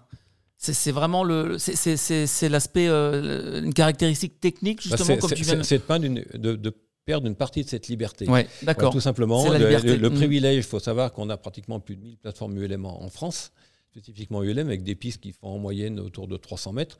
Euh, si on passe à 600 kg, ces machines seraient plus compatibles avec euh, des pistes euh, courtes de 250 ou 300 mètres. Alors qu'aujourd'hui, on n'a pas de problème pour se poser avec les ULM français, à la mhm. française, sur des pistes courtes. Voilà. Après, c'est une question de, technique de pilotage, de maîtrise de la part du pilote, mais techniquement, ces machines peuvent le faire, puisqu'on peut se poser effectivement à des vitesses inférieures à 70 km/h, 65 km/h, même pour les plus légères. Donc ça ne pose pas de difficultés particulières. Pourtant, il y a quand même aussi une communauté de pilotes en France qui aime, euh, avec l'évolution des technologies et des machines, ça crée aussi un peu de, la frustration chez certains. Ils aimeraient. Euh, c'est une communauté, mais très, très franchement, quand on regarde un petit peu, c'est une minorité effectivement. Bon, après, euh, on sait très bien que l'homme est comme ça, on veut toujours plus vite, plus gros, plus lourd. Mais malgré tout, la tendance générale, et quand on questionne nos pilotes fédéraux, et la fédération, c'est la ligne de conduite qu'on s'est toujours fixée et qu'on gardera aussi longtemps que possible, c'est de rester, je dirais, sur un ULM simple, accessible, euh, responsable. Et pour garder ce niveau euh, de pratique, effectivement, il faut rester sur des machines qui soient simples et pas trop lourdes. Parce qu'après, beaucoup de pays, effectivement, ont passé à 600 kg. Mais loin de croire qu'il y a tous les pays hein, euh, autour de ça. Mais à 600, ah oui, on va, y revenir. Voilà, mais je prends simplement un exemple qui me vient en tête, mhm. c'est que l'Irlande, qui vient d'adopter une nouvelle réglementation ULM, ils ont dit pas de problème, vous voulez faire de l'ULM à 600 kg, eh ben pour voler à 600 kg, ben, il faut un LAPL ou un PPL. C'est extrêmement simple. Voilà. Alors, si, alors du coup, Donc c'est plus l'ULM alors C'est plus l'ULM, exactement. Et beaucoup de pays, notamment du, nord de l'Europe également, font ce qu'ils appellent eux de l'ULM, mais qui n'est plus l'ULM, puisque s'il faut un LAPL et un, PPL qui est encadré par une réglementation européenne, puisqu'il n'y a plus de brevet d'ULM dans, dans, certains de ces pays aujourd'hui. Mmh ils sont passés tout simplement sous une tutelle euh, EASA au niveau de la, réglementation de leurs ULM. Et ça, c'est ce que l'on ne veut pas et on, redoute ça et on ne fait pas pour cette raison-là également, pour garder toute la liberté euh, de voler qu'on a en France, qui est une vraie spécificité française. Euh, parce que beaucoup de pays en fait ont un régime ULM qui s'apparente beaucoup plus au système LSA, ça, Light Sport Aircraft. Donc c'est, on est entre l'avion et l'ULM là, le, Light Sport Aircraft est, un avion. C'est un avion euh, léger. Et, aujourd'hui, d'ailleurs, mm. beaucoup d'ULM existent également dans la version euh, LSA, qui permettent effectivement de, de, de, voler tout à l'heure. Pipistrel, ou on peut, mm. citer des noms. D'autres, hein, bien sûr. Euh, je prends, je sais pas, les, les dynamiques. Le dynamique mm. aujourd'hui qu'on connaît très bien existe en version ULM. VL3 le VL3, le VL3 également, bien sûr, existe en version ELM et également en version LSA. Mhm. Donc c'est un choix du pilote. S'il veut voler en LSA en France, il n'y a pas de problème. il pourra voler à 600 kg, même 650 kg sur ces machines, mais effectivement, il faudra un brevet de pilote d'avion. Donc, au minimum un LAPL ou un PPL pour voler, mais ça ne nous pose aucune difficulté. Celui qui veut le faire, il peut le faire en France. Euh, mais effectivement, ce n'est pas un brevet de pilote du LM. Mais il faut être très clair là-dessus, c'est que beaucoup de pays qui aujourd'hui sont passés à 600 kg imposent à leurs pilotes euh, des réglementations qui sont, euh, pour certains, complètement sous un régime EASA, puisque c'est le LAPL ou le PPL, ou pour d'autres pays qui ont mis en place des réglementations spécifiques ULM qui sont tout simplement équivalents à un brevet EASA de pilote d'avion. Voilà. On va revenir justement. Et, de ce point de vue-là, d'ailleurs, ils ont beaucoup perdu, puisque euh, le maillage des petites plateformes ULM qu'on a en France n'est pas accessible à, ces aéronefs-là, mhm. puisque ce ne sont pas des, ULM. Et l'autre spécificité française, effectivement, c'est qu'on a beaucoup, beaucoup de plateformes ULM, euh, ce qui n'est pas le cas de, tous les pays. On a eu un développement dans les années 90 euh, jusqu'à maintenant d'énormément de petites bases ULM, de plateformes c'est ce qui fait toute la richesse et tout le plaisir du, pilote du LM français. Et pourquoi on a autant de pilotes étrangers qui aiment bien venir en France C'est pour la découverte de ce patrimoine de, plateforme ULM qui est unique en Europe, il faut le dire. Alors, un dernier point pour donner quelques chiffres. Après, on fait une petite pause de chat. Il y a plein de questions. Vas-y. Pour donner quelques chiffres, effectivement. Euh, donc là, je prends ma casquette EMF, euh, e European Microbiology Federation. Euh, donc j'ai la chance de, présider. Euh, la, France représente sensiblement 16 000 euh, pilotes du LM licenciés à la fédération. Il y a quasiment autant de machines d'ailleurs. Et en France, c'est un peu comme la, voiture. Hein. On, est, on pratique et on est propriétaire de sa machine. C'est une pratique essentiellement de, propriétaire, mm. effectivement, euh, ce qui représente le tiers des pilotes ULM européens. Donc il faut ramener les choses à leur juste proportion aussi. Il y a quelques pays où effectivement la pratique est quand même assez significative. Je pense comme l'Allemagne, l'Italie et l'Espagne, effectivement. Et sur les autres pays européens, la pratique QLM est beaucoup plus marginale, puisque une bonne pratique de l'aviation générale se fait sur des, sur des avions, effectivement. Toute classe confondue, là. Toute classe confondue, à peu près. Hein. Oui, oui, tout à fait. On va y revenir, Louis. voilà, alors on va essayer de répondre aux questions. On a des questions, voilà. Merci à, tous hein, pour, pour, vos questions. Alors, euh, je, vais dans l'ordre, c'est Rogue, Rogue N2D2. Il y a des machines comme le X-Cube de chez Zlin qui ne nécessitent qui ne nécessite une augmentation de distance. Alors, qui ne nécessite pas une augmentation de distance. Est-ce que tu peux préciser un petit peu, Rogue, ce, ce que tu veux dire dans, dans ta question? Je ne sais pas comment toi tu l'as décrite, Louis. La, distance de décollage par des, par des dispositifs euh, hyper sustentateurs, je pense euh, des, des, becs à fente ou des volets euh, hyper sustentateurs, comme on a sur des avions très lourds d'ailleurs. Ouais. La 380 pour y revenir, c'est ce qui permet à ces avions de voler Vortex. lourd et vite, tout en se posant euh, relativement lent. Voilà. Et donc, effectivement, il y a des systèmes hyper sustentateurs, mais ça met tout de suite beaucoup de complexité dans ces aéronefs. Mais je prends simplement euh, le MCR 01, qui était un appareil qui avait des doubles volets à fente, effectivement. Mais c'était toute une cinématique quand même assez complexe pour arriver à se poser à des vitesses euh, extrêmement lentes. Le MCR se posait autour de 60-62 km/h de mémoire. Mais effectivement, ça met un peu de complexité, mais pourquoi pas Mais l'autre critère également, c'est bien la masse totale, effectivement, et la masse à vide aussi, puisqu'il faut mettre des, des, limites à un pour définir un aéronef. Si on prenait que la vitesse, effectivement, on peut dire un hélicoptère, il peut se poser à l'arrêt, ou un autogire aussi, il mm, pose mm, à 20 mm, ou 30 km/h. Oui, il faut bien tenir compte de tout, voilà, tous les critères. Il faut toujours bien voir qu'en France... Euh, il n'y a pas que la masse. Euh, voilà, j'insiste bien, il y a trois critères. Trois critères, masse, vitesse de décrochage... Et la puissance du moteur. Et la puissance du moteur. Voilà, pour limiter également, à avoir des, quelque chose de raisonnable, parce que... Euh, on voit dans certains pays où on a eu une vraie dérive, et là on peut parler de dérive, effectivement, on a des ULM avec des motorisations qui peuvent aller à, 200 jours quelquefois, mais ça reste une catégorie ULM. Mais ces appareils sont incapables de décoller sur des terrains très courts euh, ou de se poser sur des terrains très courts parce que leur masse devient. Euh, ils, sont, ils sont bien à 600 kg, mais ça, devient des gros monoplaces. Mais ce ne sont plus des appareils. On est biplace. On a d'autres questions? Aquilon 27, ne pourrait-on pas prévoir une règle pour chaque classe? Ah, c'est intéressant comme question, car un autogire à 600 kg se posera toujours plus court qu'un 3 axes à 500. Oui, mais il va, se poser, il va se poser plus court, mais quelle distance de décollage? Quelle distance de décollage Parce qu'effectivement, alors je rappelle ce que c'est qu'un autogire. Hein, euh, bon, je pense qu'ici tout le monde connaît à peu près. On le confond souvent alors euh, avec un hélicoptère, mais ce n'est pas un hélicoptère. L'autogire, euh, tout droit sorti des films de Mad Max. hein. C'est un ULM qui est propulsé par un moteur comme le l'est un pendulaire, mais le rotor que vous voyez au-dessus sert en fait de portance. Il joue le rôle de l'aile. C'est pas du tout un rotor euh, euh, de, façon hélicoptère. Voilà, un autogire ne décolle pas verticalement. Il a besoin de distance pour décoller. Donc là aussi, la masse peut avoir un impact sur l'autogire. Tout à fait. Mais Mm. je, je soulignerais, l'autogire à 600 kg existe aussi. hein. Il On- existe. Il, il existe, mais effectivement, ça demandera euh, aujourd'hui un PPL avec une extension de, de classe. Ça a été prévu par l'EASA assez récemment. On vient de recréer au niveau de l'EASA un PPL avec une variante euh, autogire qui permet de voler avec des, autoli- des autogires beaucoup plus lourds. Euh, en Allemagne, il y a des autogires à 600 kg qui volent, voire 650, 750 kg. Il y a même des projets d'autogires euh, 4 places, comme ça, ça se faisait il y a une trentaine d'années en arrière. Euh, ça revient sur, le, sur la table des, des projets de certains constructeurs. Donc c'est possible de voler en autogire à 600 kg. Mais, Mais pas en sera- France, ça- ça- enfin, ça ne sera pas en ULM. Ça ne sera pas en ULM, mais il y, a- il y a des autogires certifiés. Euh, bon, il se trouve que moi j'étais euh, chez, chez Mani euh, il y, a, il y a quelques semaines de ça, j'ai eu la chance de visiter le fabricant d'autogires Mani. Et clairement, ils font des machines qui sont certifiées à part entière. Voilà. Donc ils font les deux. Mais celui qui veut un, euh, quelque chose de plus lourd, c'est possible également. Voilà. Donc, Donc en fait, à chacun, voilà, à, ch- à chacun de trouver la bonne Chacun mesure. trouver mais la on- bonne, On, voilà. peut, on peut pas mettre non plus tout le monde dans le même sac. À un moment donné, il faut effectivement euh, fa- faire un choix. Euh, je vole léger, je vole responsable, avec moins de contraintes et une réglementation plus adaptée à, à ma pratique. eh ben, je choisis l'ULM. Si je veux voler plus lourd, euh, plus vite, euh, beaucoup plus loin et avec euh, deux, trois ou quatre personnes, ben, j'ai d'autres d'autres solutions. Donc on ne peut pas dire qu'il n'est pas possible de voler à 600 kg, mais ce ne sera pas de l'ULM en France. voilà, Tout simplement. tout, tout simplement, l'ULM à la française.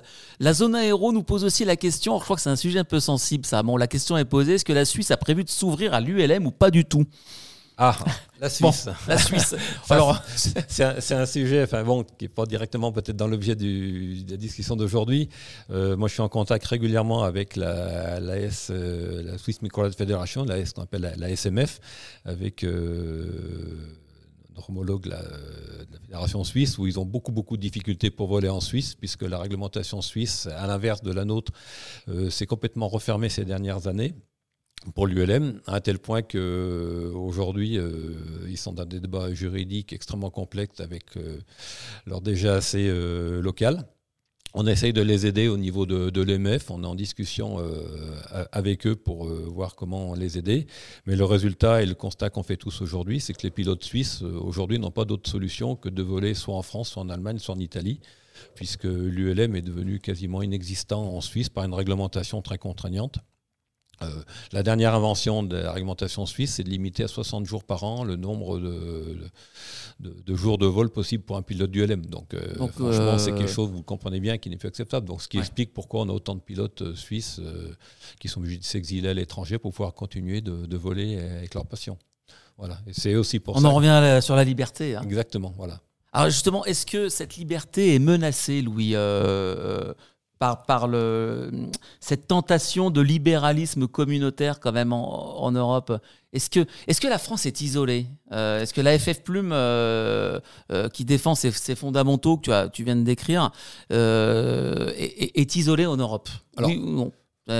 Je ne prendrai pas le terme d'i- d'isolé, Oui. c'est une position qu'on a délibérément euh, prise en France de dire on ne fait pas évoluer de façon significative la réglementation ULM, on garde vraiment les fondamentaux, j'insiste bien sur ce terme-là, avec toute la liberté qu'on a depuis le début. D'ailleurs, euh, si on regarde très objectivement, euh, l'ULM sur ces 20 dernières années, on n'a pas eu de modification fondamentale de la réglementation, hormis cet ajustement de masse de 50 kg qu'on a fait en 2019 2019 tout simplement, de façon à pouvoir euh, revenir à la réalité de la pratique telle qu'elle se faisait en 2019, puisque euh, j'ai expliqué tout à l'heure, entre un, un- un appareil trois axes ou un, un pendulaire du début avec un petit moteur de temps qui était effectivement avec des masses beaucoup plus faibles. Aujourd'hui, on a des machines biplaces avec des moteurs quatre temps qui sont plus lourds, donc il fallait bien à un moment donné euh, revenir à la réalité de la, de la pratique qui, donc c'est ce qu'on a fait. On a fait un ajustement, je dirais, pragmatique voilà, là-dessus. Et pour revenir à ta question, Euh, aujourd'hui, si je prends la, liste, et je l'amène avec moi parce que je pensais que je serais questionné là-dessus. Donc, si je regarde aujourd'hui au niveau de, l'EMF, en fait, l'Europe, c'est 27 pays, plus 3 pays assimilés Europe. On, mhm. intègre également nos amis anglais là-dedans. Mhm. aujourd'hui, il y a 11 pays qui ont fait le choix de passer à 600 kilos. Donc, il ne faut pas imaginer que toute l'Europe est passée à 600 kilos, c'est pas vrai. La France en est restée à 500 kilos. C'est important de le nuancer, ça, effectivement. Hein. Et, euh. et, aujourd'hui, il y a 11 pays qui sont encore à l'ULM à 450 kilos, hein, tout simplement. Je peux les citer, les pays qui sont passés à 600 kilos. Voilà, mhm, mhm. Donc, il y a l'Allemagne, la République tchèque, la Slovénie, la Slovaquie, la Finlande, l'Italie, l'Autriche, la Suède, la Pologne, la Belgique et l'Irlande. Voilà. C'est les seuls pays aujourd'hui qui sont passés effectivement à 600 kilos. Qu'est-ce qui les a motivés à ton avis? Est-ce qu'il y a eu une pression des constructeurs? Est-ce que c'est l'Europe qui met pression ou les constructeurs? Alors, Parce que visiblement les constructeurs ils, jouent le jeu quand même avec, avec, vous, avec la France. C'est clair. Tout comme les autorités. Voilà, que la réglementation 100 kilos est arrivée quand même sous le lobbying des constructeurs. Il faut voir comment aujourd'hui on se définit une réglementation européenne.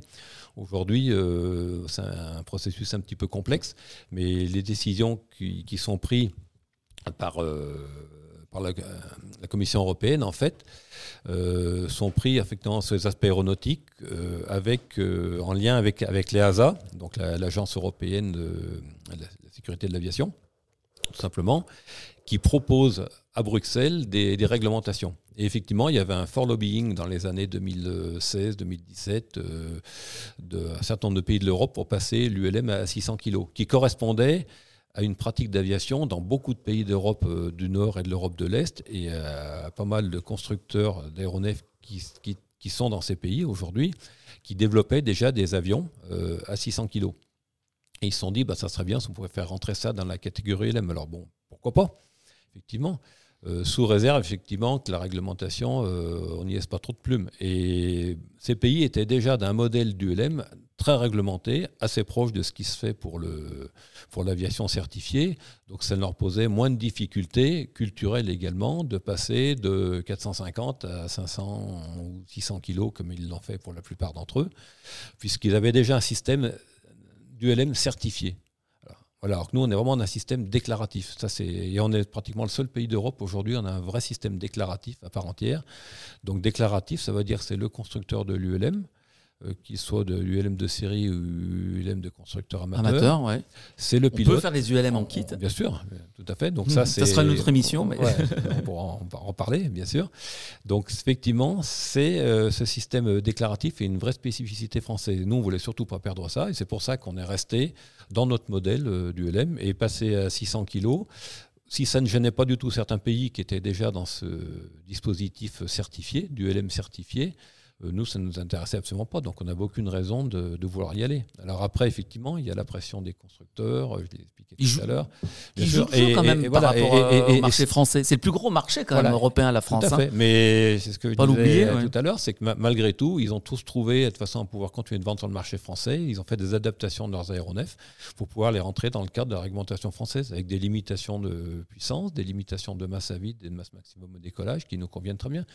Dans la pratique, effectivement, ce sont souvent les mêmes aéronefs. Tu as, tu as, mentionné la, Belgique tout à l'heure parmi les pays qui, sont passés aux 600 kg. Alors, une autre question de Chauvin 31. La question belge est intéressante. Ils sont passés donc euh, à 600 kg hein, en LSA, Light Sport Aircraft, et interdisent les ULM. C'est vrai ça? Les ULM, euh, si Chauvin 31 peut préciser, j'ai pas connaissance que les ULM. Euh, non, les ULM ne sont pas interdits en Belgique, mais simplement pour les ULM France, enfin, adaptés à la réglementation française je pense. Ils sont pas bannis de Belgique, je pense pas. Derrière la question. Derrière, derrière, la question, je pense c'est pour aller en Belgique, effectivement, euh, il faut demander une autorisation euh, à la DGAC belge, donc il faut avoir un, laissez-passer qui est valable un an. Pas que la Belgique d'ailleurs. Il n'y a pas qu'en Belgique, pour aller en Espagne, c'est En Espagne, c'est pareil, pour aller dans d'autres pays. Alors, il y a des reconnaissances mutuelles d'un certain nombre de pays, et c'est la même chose pour venir en France avec un ULM de 600 kg. Aujourd'hui, pour euh, un ULM de 600 kg n'est pas un ULM en France, donc il ne rentre pas dans la réglementation française. Donc effectivement, il y a un processus qui est assez simple, qui est rapide. Il suffit de demander un laissez-passer à la DGAC, qui ça se fait, dispositif qui se fait en ligne, on remplit le formulaire, la DGAC dit bon, ok, pas de problème. Donc euh, avec des périodes limitées, bien évidemment. Donc on a le droit à des périodes de, de 10 jours qu'on peut mmh. renouveler trois fois dans, dans l'année. Euh, donc c'est dans ce cadre-là que ça se fait. Mais Pourquoi ça? C'est parce que les réglementations sont toutes des réglementations nationales. Il n'y a pas de réglementation européenne ULM. Et heureusement, parce que vous savez très bien que si on mettait une réglementation ULM uniformisée, euh, quand on, harmonise des réglementations, ça ne se fait jamais par le bas, ça se fait toujours par le haut. Donc ça serait tout simplement revenir à mettre en place un système équivalent, euh, plus ou moins, à ce qui existe au niveau du LSA. Est-ce que c'est pas quand même une crainte, ça, au niveau de la, de la FF Plume, qu'un jour, que l'Europe petit à petit fait son chemin vers cette réglementation uniforme? Objectivement, non. Il y a quand même des signes. Hein, euh, tu as réagi l'année dernière sur euh, les, les, carnets de vol, les mmh. heures de vol qui, en ULM, on n'est pas obligé, euh, en, tout cas en France, de, de tenir un, un, carnet de vol, de noter ses heures de vol comme on le fait en avion. Tout, voilà. Mais il y a une annexe qui est passée. Voilà, alors euh, ça, encore une fois, c'est le lobbying de certains pays de l'Est qui ne, qui ne, font plus le distinguo entre l'avion et l'ULM. En fait, ils se sont dit, mais pourquoi je ne peux pas loguer mes heures de vol en ULM euh, sur mon carnet de vol avion? Et donc, ils ont réussi à faire passer, ils ont réussi à faire passer au niveau de, de l'EASA un petit alinéa qui allait très bien, euh, qui les arrangeait bien, en disant bah, on peut déclarer un certain nombre d'heures de vol sur mon carnet de vol avion certifié, des heures de vol que je fais avec mon ULM. Mais je dis bien, ils font ça avec des ULM qui sont également certifiés. Donc finalement, ça ne eh pose pas de difficulté. effectivement, en France, on s'est un, peu, on un peu étranglé quand on a vu ce texte-là, y compris que la DGAC, ça nous a un petit peu préoccupé. Mm. Bon, euh, une règle européenne s'applique effectivement de facto à tous les États. Donc la France a bien fallu qu'elle trouve un biais, donc c'est pour ça qu'on peut le faire. Mais c'est vrai que c'est un peu un paradoxe, un paradoxe de déclarer des heures d'ULM non certifiées euh, sur un carnet de vol certifié bon, c'est comme ça, c'est une loi européenne. Et dans le processus législatif, je pense qu'il faut bien comprendre aussi, c'est une petite aparté euh, réglementaire, c'est qu'aujourd'hui, la Commission européenne, en fait, euh, propose des textes qui sont soumis après au vote euh, du, du, Parlement et du Conseil de l'Europe. Mhm. Et en fait, comment le opt-out, cette fameuse règle des 600 kilos, est arrivé, il faut revenir un peu à l'historique en, en, 2018, quand ça s'est décidé comme ça, c'est que il y avait un gros lobbying de pas mal de pays européens pour passer à 600 kilos. Et il y avait un autre lobbying d'autres pays qui n'étaient pas du tout d'accord, dont la France, mais d'autres pays n'étaient pas spécialement euh, d'accord d'évoluer la réglementation ULM euh, française. Et restant, restant à 450 kilos. Et à un moment donné, le Conseil de l'Europe et le Parlement euh, n'arrivaient pas à se mettre d'accord entre eux puisqu'il y avait une différence. Je rappelle, le, Parlement, c'est les élus, le Conseil de l'Europe, ce sont les dirigeants des pays. Hein. Donc non, la France n'est pas isolée en Europe. Voilà, hein et, voilà. Et, en fait, n'arrivant pas à se mettre d'accord, ils se sont dit, ben, puisque euh, on peut pas trouver un texte unique, et eh ben, on va laisser la possibilité à chaque État d'avoir une, ce qu'on appelle une, le opt-out, qu'on peut traduire par une, euh, comment on peut traduire ça, le opt-out, euh, par une sorte de dérogation, oui. Dérogation, oui. Voilà, une, ou, un ajustement de, chacun, comme euh, chacun est libre de le faire, de mettre en œuvre ou pas. Voilà, un système dérogatoire. Euh, donc chaque pays a, fait ce choix-là. Et n'arrivant pas à se mettre d'accord, et ben on se dit ben, laissons à chacun la responsabilité de faire comme il a envie. Donc c'est en fait c'est une décision de non-choix en réalité. Voilà. Ce qui est intéressant de préciser aussi, Louis, c'est que euh, quelque part, vous avez le soutien des autorités en France. Voilà, alors en France, c'est vrai on peut, le souligner. Euh, bon, on a la France, la chance de la France d'avoir la, la, DGAC avec qui on a vraiment un dialogue extrêmement ouvert et positif et constructif, qui défendent le modèle du LM à la française. Donc ça, c'est important. Euh, jusqu'au plus haut niveau, puisqu'on a eu la chance de voir pour la deuxième année bah, le nouveau directeur de la, DGAC, là, monsieur, monsieur, Damien Cazé, mhm. qui est venu pour la deuxième fois à Blois. Il a enthousiasme de voir. Il a fait son baptême du LM d'ailleurs, pas, pas, cette année, mais l'année dernière. La condition météo n'était pas. Euh, il était un petit peu déçu même de ne pas avoir pu revoler cette année, mais bon, c'est comme ça. Il avait volé dernière, sur, euh, pendulaire. effectivement, sur LM pendulaire. C'était son premier baptême de l'air, effectivement, du directeur général qui venait d'arriver mhm. en 2021, effectivement. Donc il a découvert l'ULM. baptisé. Voilà, et il a été enthousiasmé par ce, par ce modèle à la fois euh, responsabilisant, ce modèle euh, également euh, très enthousiaste, et surtout qui permet une innovation phénoménale. Et je pense que c'est ça qu'il faut aussi mettre en avant. Derrière l'ULM à la française, c'est tout un pan d'innovation et l'ULM est si innovant parce que justement, il y a une réglementation qui permet d'innover. Et c'est pas par hasard euh, qu'on trouve aujourd'hui euh, pas mal d'ULM euh, qui se développent sous les standards français et très innovants, que ce soit l'ULM électrique Bon, euh, ça, on peut citer, c'est peut-être plus anecdotique, mais c'est une réalité quand même, de l'ULM avec la turbine qu'on a pu voir à Blois, voilà, du VL3 à turbine. Turbotech. effectivement, de Turbotech. Mhm. Effectivement, nous, depuis le début, on s'est intéressé à ce projet. Et quand on discute avec les équipes de, de Turbotech, euh, ils sont extrêmement enthousiastes d'avoir une réglementation française qui Pour permet dans de les faire ce. Oui, Avec cette technologie. voilà, et surtout qui Ouais. permet d'innover et de faire ce de- de- de développement. Si la réglementation française n'existait pas, euh, Turbotech n'existerait pas. Parce qu'ils n'ont pu innover et développer cette turbine euh, pour l'ULM par la réglementation française. Cette innovation ne serait pas possible en Allemagne ou en République tchèque ou dans d'autres pays, euh, parce que la réglementation fran- française est beaucoup plus euh, porteur d'innovation et de créativité. Pour l'ULM électrique, c'est la même chose également. La réglementation française permet une grande attitude d'innovation et ça, c'est extrêmement enthousiasmant. Et la plupart des innovations qu'on trouve aujourd'hui dans l'ULM, un jour ou l'autre, passent euh, dans le- dans l'aviation certifiée. On peut donner l'exemple de Pipistrel. L'Alpha Electro, qui était un ULM électrique, en fait, est devenu maintenant euh, le Vélis Electro, qui est devenu un avion certifié. Mais le Vélis Electro est né par l'ULM, tout simplement. Il faut rappeler les fondamentaux. À propos de certification, Pilote 84-500 nous dit c'est bizarre d'entendre parler d'ULM certifié. Merci de, de nous suivre, Pilote 84-500. Euh, on n'a pas, on n'a pas parlé d'ULM certifié. hein. On a, Non, c'est- pas en- c'est- pas en France. C'est le. LS, pas en France en Non, tout non, cas. en. France, par- contre, dans, dans beaucoup de le LSA pour Par nous. contre, hein, dans le- beaucoup ouais. d'autres pays, je, ça, on va pas donner bien temps, on va en Allemagne, l'ULM est certifié. Alors, pas certifié d'un cadre EASA, mais Alors, ça peut paraître bizarre, c'est vrai, mais, Mais dans certains il- pays, c'est un choix. voilà, c'est un choix. Mm. Donc, euh, il y a un organisme qui s'appelle le DULF, le D-L-U-L-V, le DULF, Ouais, DULF, en, ouais. en Allemagne, Mhm. voilà, qui est un organisme certificateur. Et les ULM allemands sont certifiés au sens strict. Et ils sont certifiés sur le même standard, grosso modo, que les standards EASA. Alors, c'est pas un standard EASA, mais c'est un ULM certifié. Et les Allemands parlent bien de certification de leurs ULM. Et la plupart des pays qui sont passés à ces 100 kilos sont également d'un système certifié. Alors, on, on reproche peut-être parfois justement au DULF euh, en Allemagne de pousser un peu le lobby euh, des sûr. constructeurs. Bah, c'est vrai, hein, c'est pas ça, tabou. Non, non, c'est pas tabou du tout. D'ailleurs, on, on en discute très ouvertement avec nos collègues du, Du- du DULF en Allemagne, puisque c'est le, le, le DULF qui, qui, réglemente l'ULM en Allemagne, puisque à l'inverse de la réglementation française, en Allemagne, la, la DGAC allema- allemande a tout simplement délégué au DULF euh, à la fois l'écriture de la réglementation ULM et également la responsabilité de la certification des, ULM. Alors qu'en France, effectivement, c'est la DGAC qui garde, le, qui garde la main sur la réglementation. Euh, par contre, on discute, nous, avec la DGAC, effectivement, sur le contenu de ces réglementations. Voilà, donc on est plutôt dans un dialogue. Alors qu'en Allemagne, la DGAC a dit on confie tout ça à un organisme. En fait, il y a deux organismes, parce qu'il y a le DULF et le DAEC, qui, voilà, qui, qui se partagent euh, la réglementation ULM en Allemagne, tout simplement. Voilà. Donc la réglementation ULM en Allemagne n'est pas commun des, des autorités. hein. Non, non, elle est indépendante. Elle est indépendante. Voilà, hein. donc- Ça, c'est aussi un- une autre particularité d'autres pays. Voilà, et c'est pour Du ça qu'on parle bien euh. du LM certifié en Allemagne, mais Voilà. dans d'autres pays aussi. hein, euh, en public tchèque, euh, Mhm. l'ULM est certifié. Le, le LAA, qui est le syndicat des constructeurs euh, tchèques, effectivement, certifie les ULM. Voilà.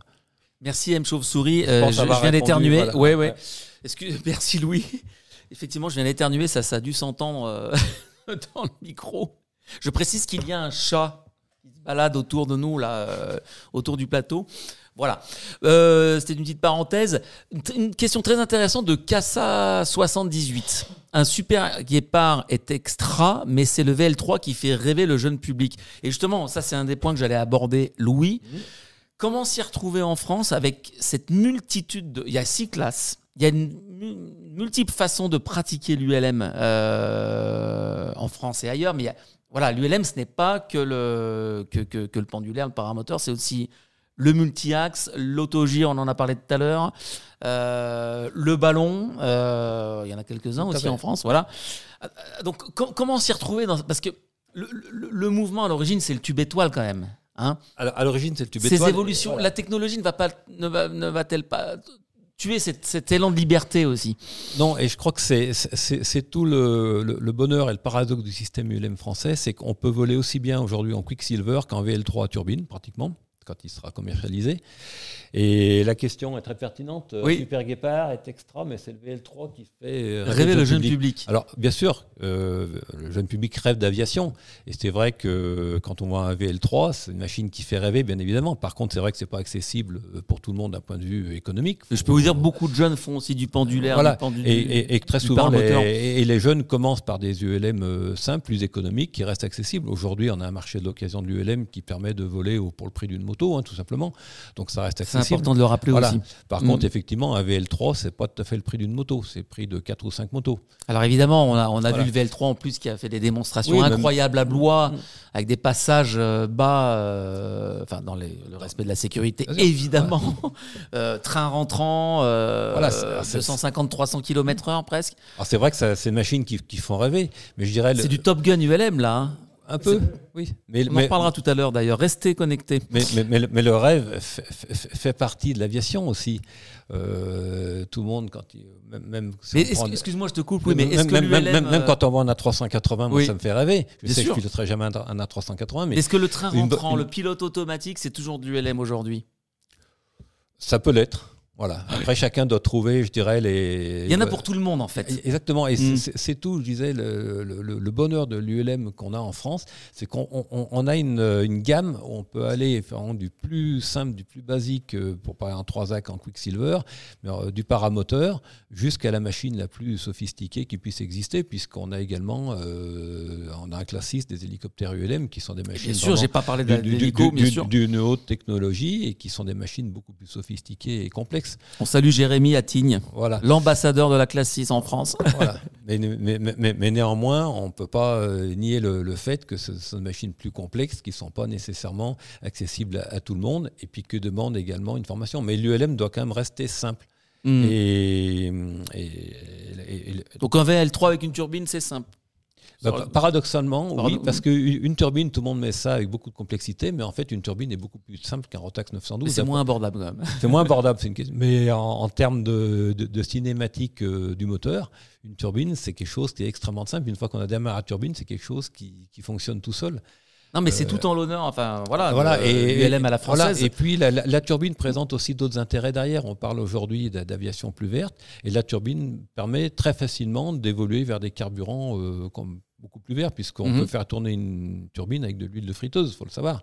Donc, euh, avec des carburants complètement euh, décarbonés. Propre, enfin voilà, voilà tout à fait. Voilà. euh, Mais ouais. c'est un des intérêts à la turbine. Et bon, alors aujourd'hui, c'est quelque chose, de, c'est de l'innovation, c'est naissant.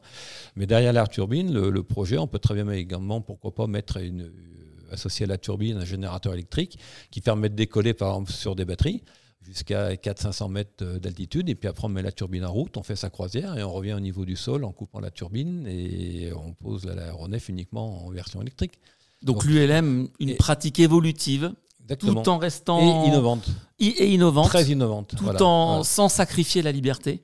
Euh, en tout cas en France, c'est ah, ça. Ah, c'est vraiment l'état d'esprit. Moi, je mets, je mets, au défi quelqu'un de me démontrer qu'on a perdu un millimètre de liberté dans la pratique de l'ULM. Effectivement, on a élargi le scope de l'ULM, la possibilité, puisque maintenant euh, on peut euh, passer du très simple au un peu plus complexe. Ça reste quand même des machines qui restent simples.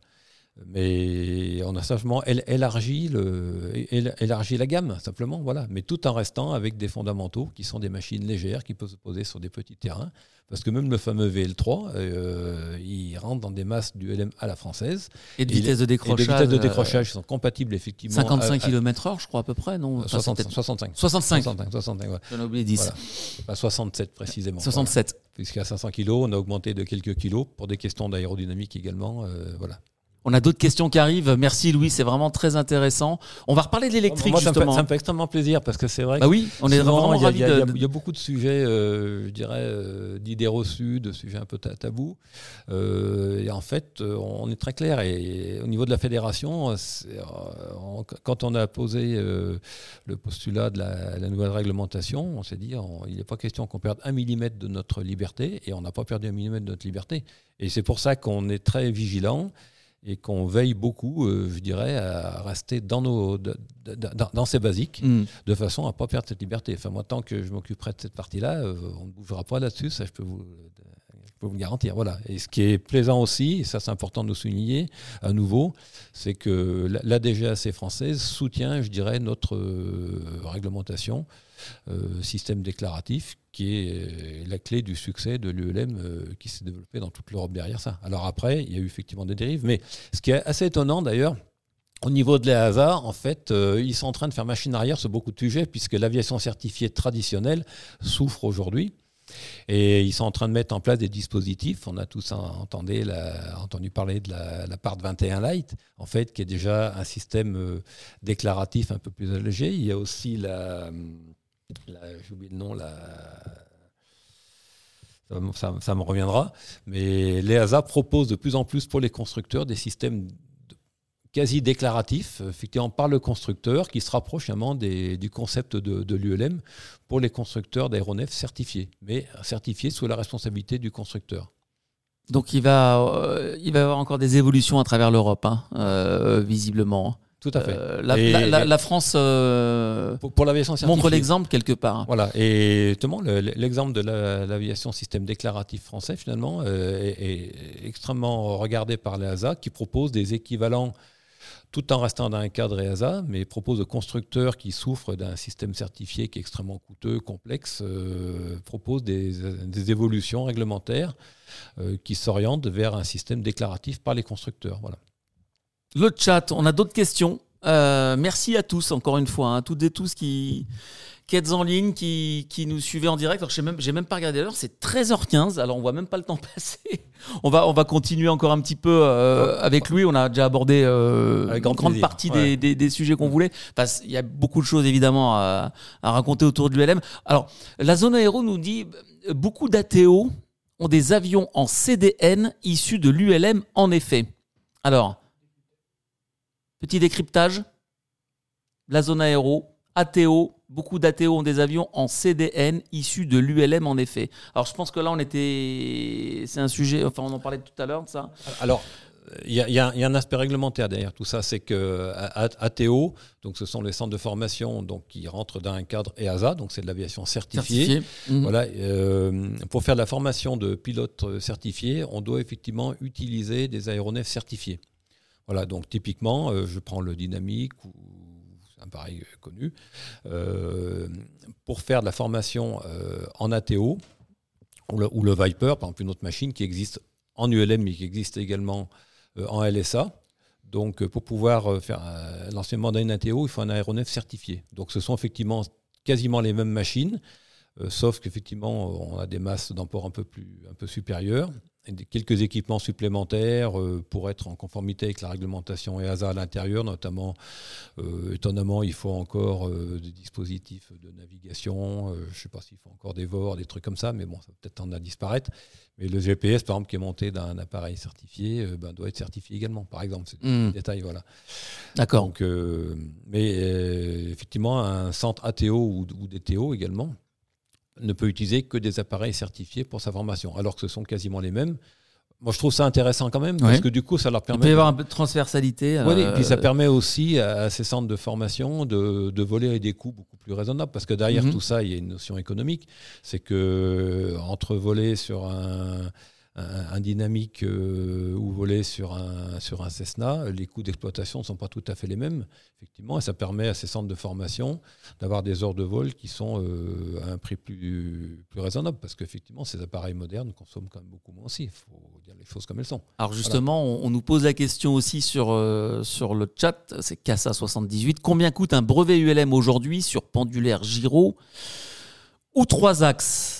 Alors, euh, quelqu'un a rebondi Juste en dessous, c'est Tarmac 974 qu'on salue. Je dirais entre 3000 et 6000 euros. Tout va dépendre de l'élève. Bon, c'est à peu près 100 euros une heure de vol d'instruction, hein, je crois. Euh, moi, je me souviens plus. C'était. Oui, c'est un euh, petit peu en dessus parce que bon, les coûts ça des carburants. Ça dépend aussi où on est en. le coût des carburants ont un petit peu augmenté, comme on le sait tous. Hein, augmenté. on a tous subi ça. Il faut compter quoi 25, 30, 30 heures au moins Alors, hein là, on parle bien du LM plutôt autour de 3 axes. Pour un paramoteur, les coûts sont sensiblement inférieurs. Oui. Absolument. Voilà, faut- voilà, on est Absolument. Ouais, moteur, ouais. On est plutôt dans l'ordre du, du millier d'euros à peu près. Mhm, mhm, mhm. Voilà.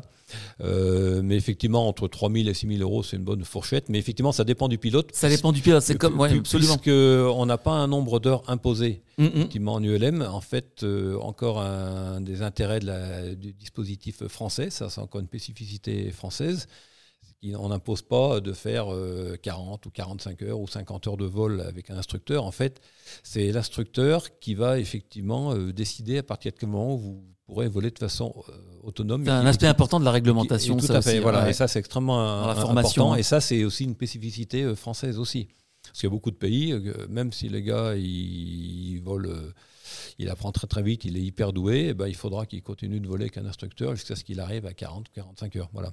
Mhm. Et aujourd'hui, c'est la formation à la carte, parce qu'on le sait très bien, euh, on le voit, euh, y compris dans le domaine de l'automobile, apprenez à conduire à 18 ans ou apprenez à conduire à 60 ans, on sait très bien que la courbe d'apprentissage n'est pas du tout la même. Il est tout à fait logique que pour l'apprentissage du pilotage, ben, on puisse ajuster effectivement le nombre d'heures euh, Il y en a qui ont plus de facilité que d'autres aussi, il y en a qui ont plus de feeling euh, Mhm, mhm. pilotage euh, que d'autres. Et puis euh, d'un aéronef à l'autre, puisque là on parle de, de trois axes, mais un autogire ou un hélicoptère, euh, en l'occurrence quand demandera un peu plus d'heures de, de Mhm. vol, effectivement. Donc on n'a pas un nombre d'heures de, vol imposées, c'est à la carte en fonction, je dirais, du, du, du feeling du pilote. Et puis un pilote qui a déjà volé sur d'autres types d'aéronefs aura plus de facilité à apprendre sur une autre classe, par exemple, également.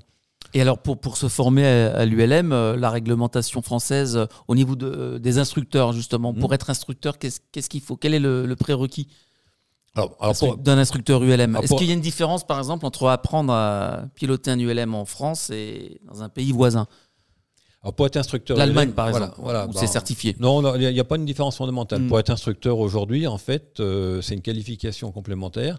Donc, lorsqu'on a passé son brevet du LM, après, il y a une, toute une de mûrissement, puisque pour pouvoir prétendre à, à suivre une formation de, de formation d'instructeur, il y a quand même des prérequis qui sont déjà une expérience suffisante sur la classe sur laquelle on veut devenir instructeur. Donc en général, c'est deux à trois ans de, de pratique régulière qui permettent d'envisager de passer le test d'entrée en formation, puisqu'on ne Mm. rentre pas en formation comme ça de son initiative. mais Il y a également un test initial d'entrée en formation pour évaluer simplement que le pilote il est au niveau suffisant pour pouvoir être capable de suivre une formation d'instructeur. Passe comme ça. Et puis même d'un point de vue théorique, on n'en a pas parlé, mais aujourd'hui pour passer son brevet du LM, euh, il y a une partie théorique puisque les examens théoriques sont sensiblement les mêmes que pour n'importe quelle autre catégorie de- dans l'aviation. hein. Euh, le, le tronc commun théorique ULM, aujourd'hui... Le passage a été simplifié. Maintenant, c'est ouais, exactement. Alors ça, c'est la FF Plume maintenant. Exactement. qui- Alors ça, c'est une particularité. Effectivement, il y a une délégation qui était confiée euh, de- depuis 2022 Voilà. à la, à la- à la Fédération française du LM, qui est, euh, qui est la délégation de la DGAC pour faire passer les examens théoriques dans une cinquantaine de centres d'examen maintenant répartis dans toute la France, alors qu'auparavant, ça se passait dans les centres d'examen de la DGAC. Donc maintenant, la DGAC arrête à la fin de cette année euh, de faire passer des examens dans ces centres euh, locaux, dans les DESAC, on appelait ça. Et aujourd'hui, on a une cinquantaine de centres de- d'examen euh, qui dépendent de la Fédération française du LM, puisqu'on a une délégation de l'État et de la DGAC pour faire passer ces examens théoriques.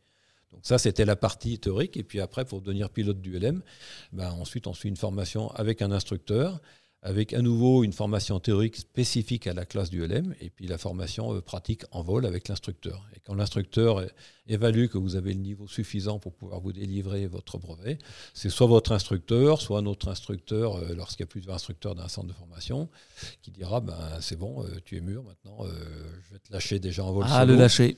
le premier vol solo, et puis au bout de quelques heures de vol solo, si tout se passe bien et que l'instructeur qui revole avec l'élève juge que tout est, tout est OK, à ce moment-là, il délivrera un document qui permettra au pilote de, fa- de faire enregistrer officiellement à la DGAC son brevet de Son brevet. du, du LM. Voilà, Et après, l'emport passager. Tout à fait, et puis, euh, voilà. ouais. tout à fait. Après, Alors ju- justement, euh, euh, Sa- Sami Hadjer nous demande euh, bonjour Sami Hadjer, merci, merci de nous suivre.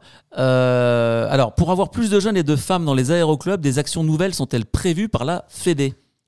Alors, euh, on, sort un petit peu de la réglementation, mais c'est important aussi de, de, s'adresser justement voilà, aux, jeunes licenciés, aux futurs pilotes, Donc les, qui se posent plein de questions sur l'ULM euh, en général et en France. Tout à fait. Et, l'ULM est indiscutablement le point d'entrée le, plus facile euh, pour apprendre à voler, enfin, en vol motorisé, parce qu'après, bon, du parapente, d'autres activités de vol également qui sont Ça passionnantes. Peut susciter des vocations aussi pour des carrières dans l'aéronautique.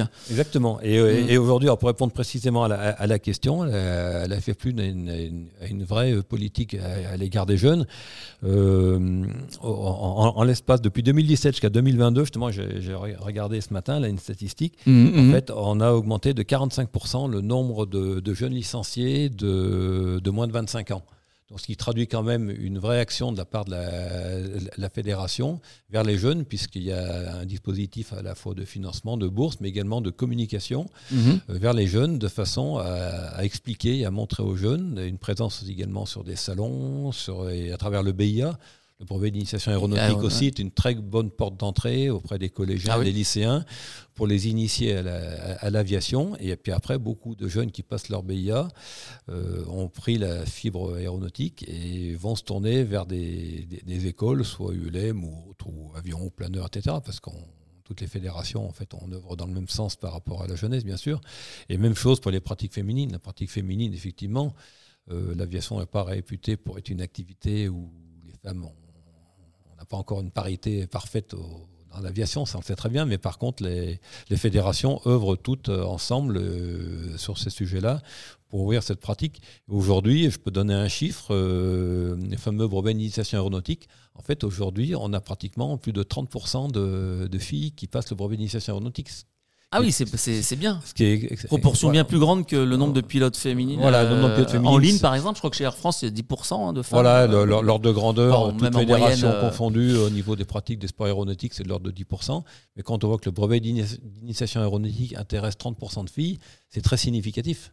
Ça veut dire que les filles ont tout autant la, passion et la fibre pour l'aviation. Alors après, euh, c'est à nous, les fédérations, de savoir mettre en place des dispositifs d'accompagnement pour leur permettre bah, de réaliser leurs rêves, tout simplement soit de, devenir pilote, soit de travailler dans l'aéronautique, parce que c'est aussi une porte d'entrée euh, professionnelle, euh, parce qu'il y a plein de métiers dans l'aviation, bien entendu. Et, voilà. Et, d'ailleurs sur Jump hein, euh, on s'adresse aussi beaucoup à vous, jeunes pilotes, tout, tout, ce qui concerne les vocations dans euh, aéronautique, on, aura plein de sujets euh, sur les, métiers euh, et l'aéronautique, les vocations dans les, dans les prochaines émissions. Il y a d'autres questions qui arrivent. alors, je vais aller dans l'ordre. Un pilote 84-500, d'après le dernier ULM Info, est-ce que la FF Plume souhaite limiter la formation bénévole en club, entre guillemets, Dixit, atomisée Alors, Louis. Euh, est-ce que la FFLUM souhaite limiter la formation bénévole en club atomisé bah non, moi, je dirais au, contraire. Alors, on, a un projet au niveau de la fédération. Effectivement, c'est créer un, centre fédéral, euh, notamment pour la, formation des, instructeurs, parce que c'est vrai que devenir instructeur club, c'est un petit peu compliqué aujourd'hui, mhm. puisqu'il faut avoir suffisamment d'élèves euh, pour pouvoir le, mettre tout ça en œuvre. Euh, c'est un processus qui est assez complexe et long. Et on a une réflexion effectivement qui était inscrite dans le, projet fédéral depuis le début de, mettre en place un centre de, formation fédérale pour pouvoir euh, faciliter l'accès d'instructeurs clubs euh, notamment d'un point de vue économique, euh, auprès d'un centre fédéral. Le rôle d'une fédération, c'est aussi de former ses cadres et ses, formateurs. Je prends l'exemple avec le, foot. Aujourd'hui, euh, mhm. le foot ne vit que par les entraîneurs qui sont au sein des clubs. Et c'est bien la Fédération française de, foot qui forme ses entraîneurs. Et ben pour l'ULM, c'est un petit peu la, la, même chose également. Il faut que la fédération réfléchisse à des dispositifs pour accompagner les clubs qui veulent former un instructeur, mais c'est complexe d'un point de vue, euh, je dirais, déjà financier, euh, de mettre les outils en place. Donc ça ne remet pas du tout en cause euh, tous les centres de formation d'instructeurs qui existent déjà, mais c'est la réflexion qu'on a effectivement, c'est comment mieux euh, reconcentrer. Donc c'est dans, dans, ce sens-là où le terme atomisé effectivement, c'est extrêmement dilué, et c'est comment essayer de, de, recentrer un peu, de faciliter l'accès pour les instructeurs clubs euh, à travers un, dispositif fédéral. C'est ça la réponse à cette question Voilà, merci Louis. Autre question d'Aquilon 27. Puisque nous sortons un peu de la réglementation euh, stricto sensu, la FF Plume pourrait-elle mettre en place des modules vidéo ou physiques alors des modules physiques pour découvrir les vols dans les autres pays européens, les spécificités italiennes, espagnoles, anglaises. Euh, eh bien, je sais pas, Louis, ce qui se fait à ce niveau-là. Au niveau de l'EMF, je pense que vous avez des, quelques outils déjà à la disposition des, des, pilotes européens pour comprendre comment ça se. J'imagine que cette question s'adresse alors physique en salle, en présence des pilotes. Donc, j'ai une question qui s'adresse certainement aux pilotes qui ont envie de voyager à travers l'Europe. Tout, à fait. Alors ça, c'est un des objectifs de, de l'EMS, c'est faciliter effectivement le, vol d'un pays à l'autre au sein de l'Europe, même si je soulignais les réglementations ULM sont spécifiques à chaque pays. C'est vrai que c'est intéressant, voilà. Ce qui impose quelquefois des, des, démarches administratives propres à chaque pays. C'est compliqué de se balader en Europe? Non. C'est pas très compliqué, mais effectivement, il faut bien se renseigner. Alors pour ça, au niveau de l'EMF, je vous invite à aller voir sur le site de, l'EMF. On peut montrer un petit document qui s'appelle euh, Microlight Aircraft Flying in Europe, qui peut se télécharger sur le site de, l'EMF, dans lequel en fait il y a une petite fiche par, euh, par pays. Donc chaque pays, en fait, euh, on peut même aller en Bosnie-Herzégovine, on peut aller dans n'importe quel pays, et toutes ces fiches en fait donnent les indications pour se rendre dans tel ou tel pays, quelles sont les adresses auxquelles je dois m'adresser euh, au niveau de l'aviation civile par exemple, les coordonnées également des aéroclubs ou des fédérations euh, du LM qui existent dans ces pays, de façon à pouvoir se renseigner précisément sur la réglementation. Mais c'est vrai que ces réglementations, comme toute réglementation, sont évolutives. Il est important de bien se renseigner toujours euh, avant d'aller dans un pays, quelle est la particularité du moment de la réglementation de ce pays? Je vous donne simplement un exemple. Aujourd'hui, vous voulez aller en Espagne.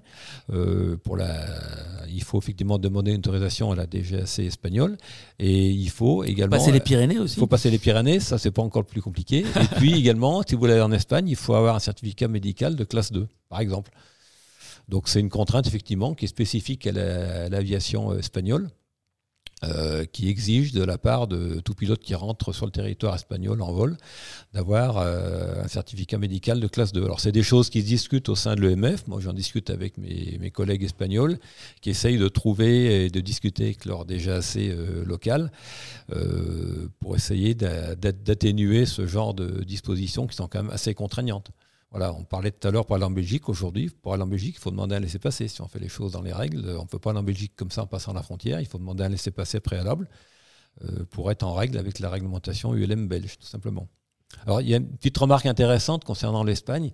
Euh, cette année, au salon ULM de Blois, on a reçu une délégation euh, espagnole, et notamment il y mhm. avait le numéro 2 de la DGT espagnole qui est venu voir le salon de Blois, justement pour s'inspirer un petit peu ah. de la réglementation française, en dire bah, tiens, vous faites des choses quand même pas mal en France, vous êtes nombreux, comment ça se passe? Donc il, est venu euh, prendre un peu la température et discuter avec ses homologues de la DGAC française pour comprendre un petit peu notre dispositif réglementaire, donc déclaratif.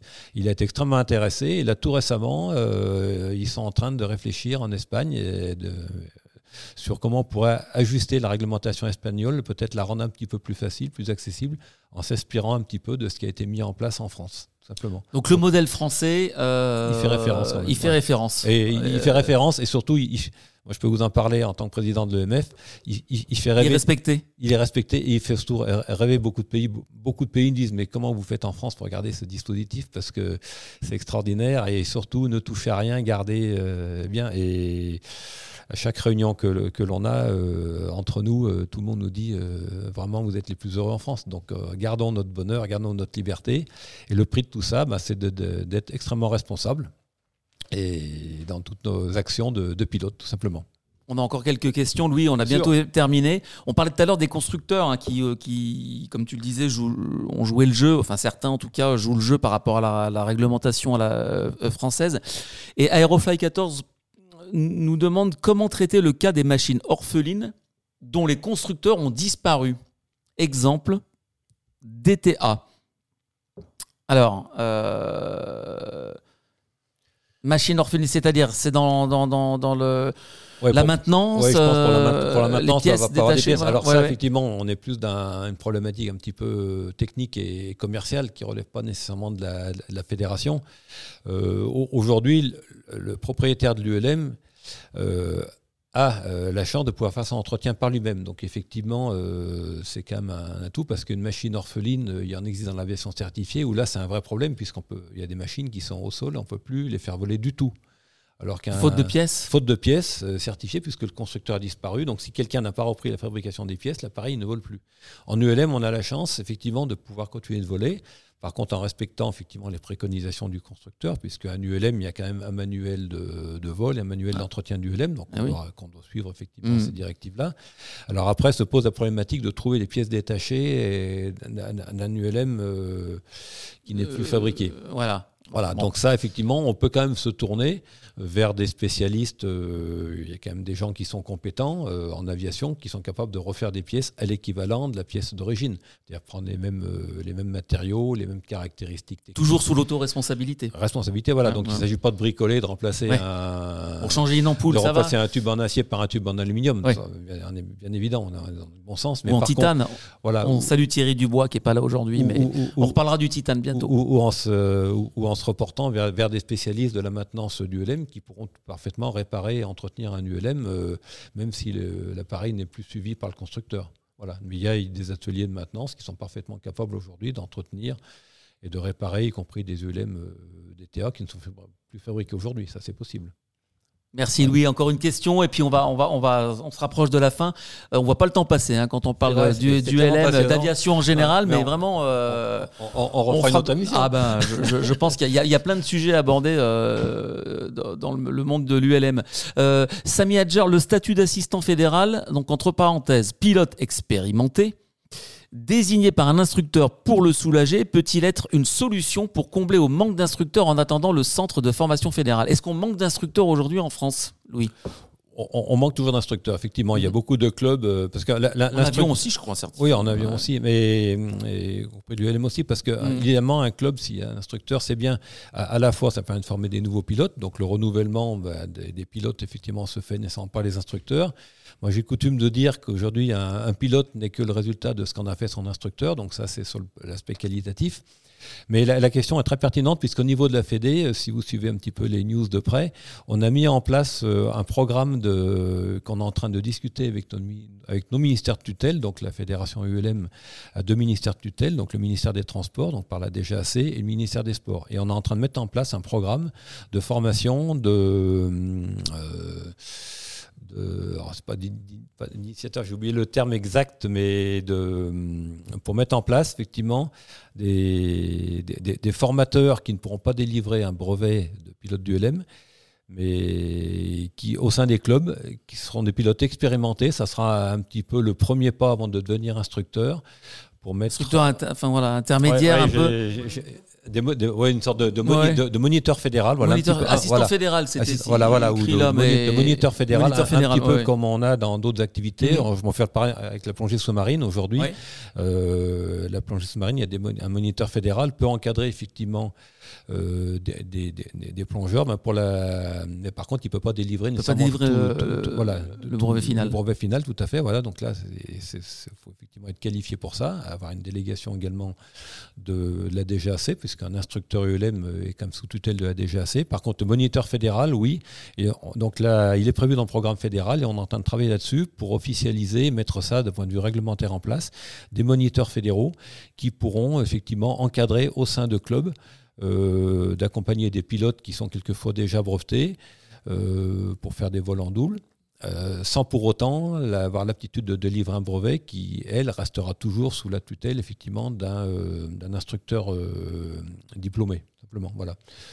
Donc, euh, c'est un petit peu ce qu'on a aussi dans le domaine de la montagne. Moi, c'est un domaine que je connais assez bien. Quelqu'un d'ailleurs. voilà, et c'est pour ça que je parlais, je parlais d'initiateurs, parce qu'en en fait, euh, au niveau de clubs de pratique de montagne, donc soit effectivement il y a des guides de haute montagne, des accompagnateurs de moyenne, montagne, donc là c'est des actifs professionnels, et puis au sein de clubs. Il y a des restrictions pour le vol montagne quand même. Hein.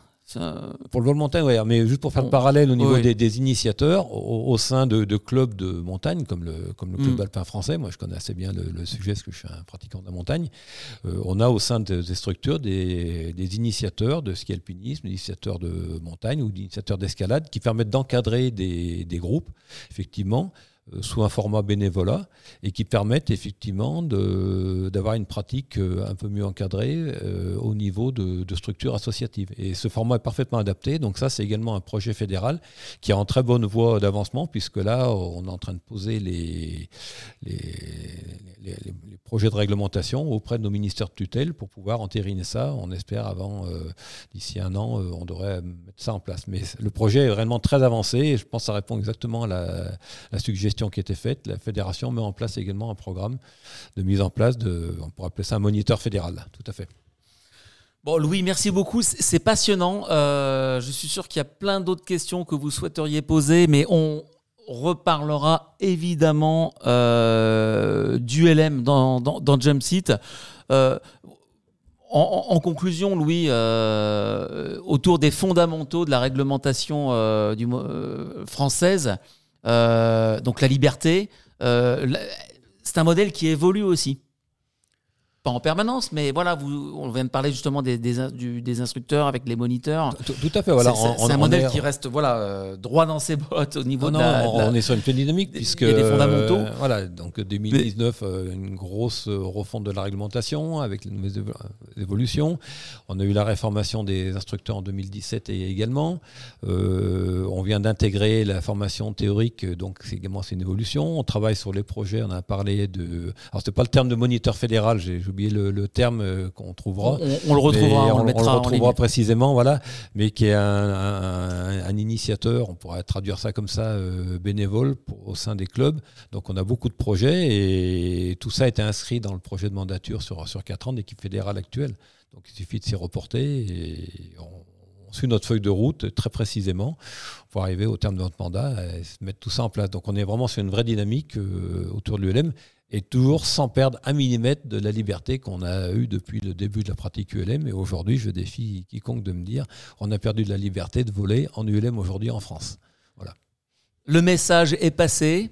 On termine cette émission. On ne peut pas terminer cette émission sans faire un clin d'œil euh, à notre ami Tom Cruise, qui est un fidèle de, l'émission, avec Top Gun, hein, qui, a, explosé le box-office mondial euh, cette année.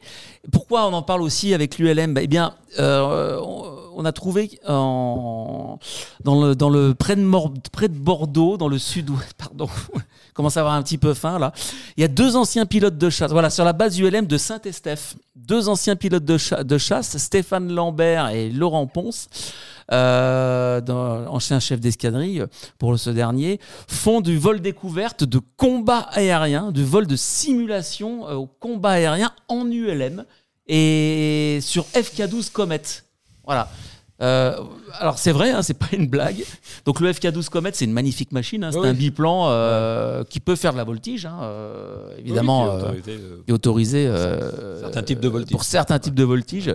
Donc voilà, si vous voulez vous mettre un peu dans la peau de notre ami Tom Cruise en ULM, tout en reste voilà. Voilà bon, restant, je, suis, on relativise quand même je suis un peu dubitatif sur la pratique mais bon si c'est fait par des pilotes professionnels euh, qui ont fait effectivement euh, une formation adaptée notamment des pilotes de chasse bon on peut imaginer qu'ils savent de, ce qu'ils font donc il n'y a pas de problème là-dessus mais je dirais c'est pas une pratique à mettre entre toutes les mains très clairement voilà. Bon voilà. Bon, il fallait absolument en fait il y a une tradition euh, sur Jumpseat on doit parler de Top Gun. Voilà. Parce qu'on fait tout pour avoir Tom Cruise euh, sur le plateau euh, d'ici quelques temps.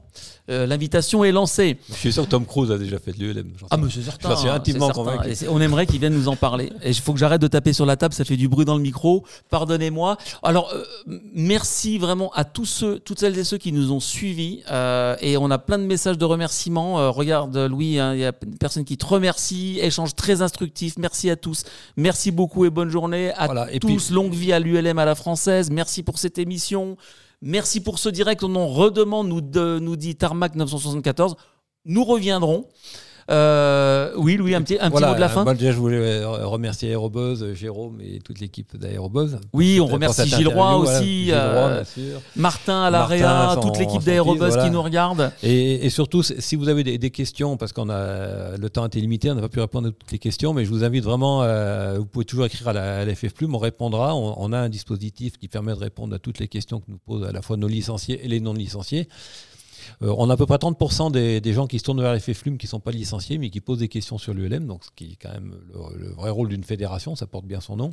Et on répond aux questions, donc adressez-vous à la FF Plume. Euh, vous avez le site de la FF Plume et vous verrez, il y a une adresse mail où vous pouvez poser vos questions voilà. auxquelles on n'a pas, pu répondre aujourd'hui ou amener vos commentaires. C'est avec plaisir qu'on essaiera d'y répondre rapidement. Voilà, donc le, le message est passé. Une petite rectification. Alors, la zone aéro nous dit petite rectification, un guide de un guide de palanquet de plongée peut encadrer des plongeurs et un moniteur fédéral délivre des niveaux et formes oui, des cadres. C'est pas le terme moniteur, mais bon, effectivement, mais c'est pour faire parallèle effectivement avec la, plongée où il y a un niveau effectivement, un premier niveau d'encadrant qui ne livre pas de, de diplôme, mais qui peut encadrer un groupe quand même. Voilà. La zone aéro qui remercie aussi les personnes à la technique. On l'a fait. Hein. Merci à, Martin qui fait une super réa chaque semaine pour, euh, pour. Et voilà, donc euh, merci à toute la communauté ULM qui, qui était là aujourd'hui. Une communauté euh, très grande. Je rappelle que l'ULM, c'est la liberté.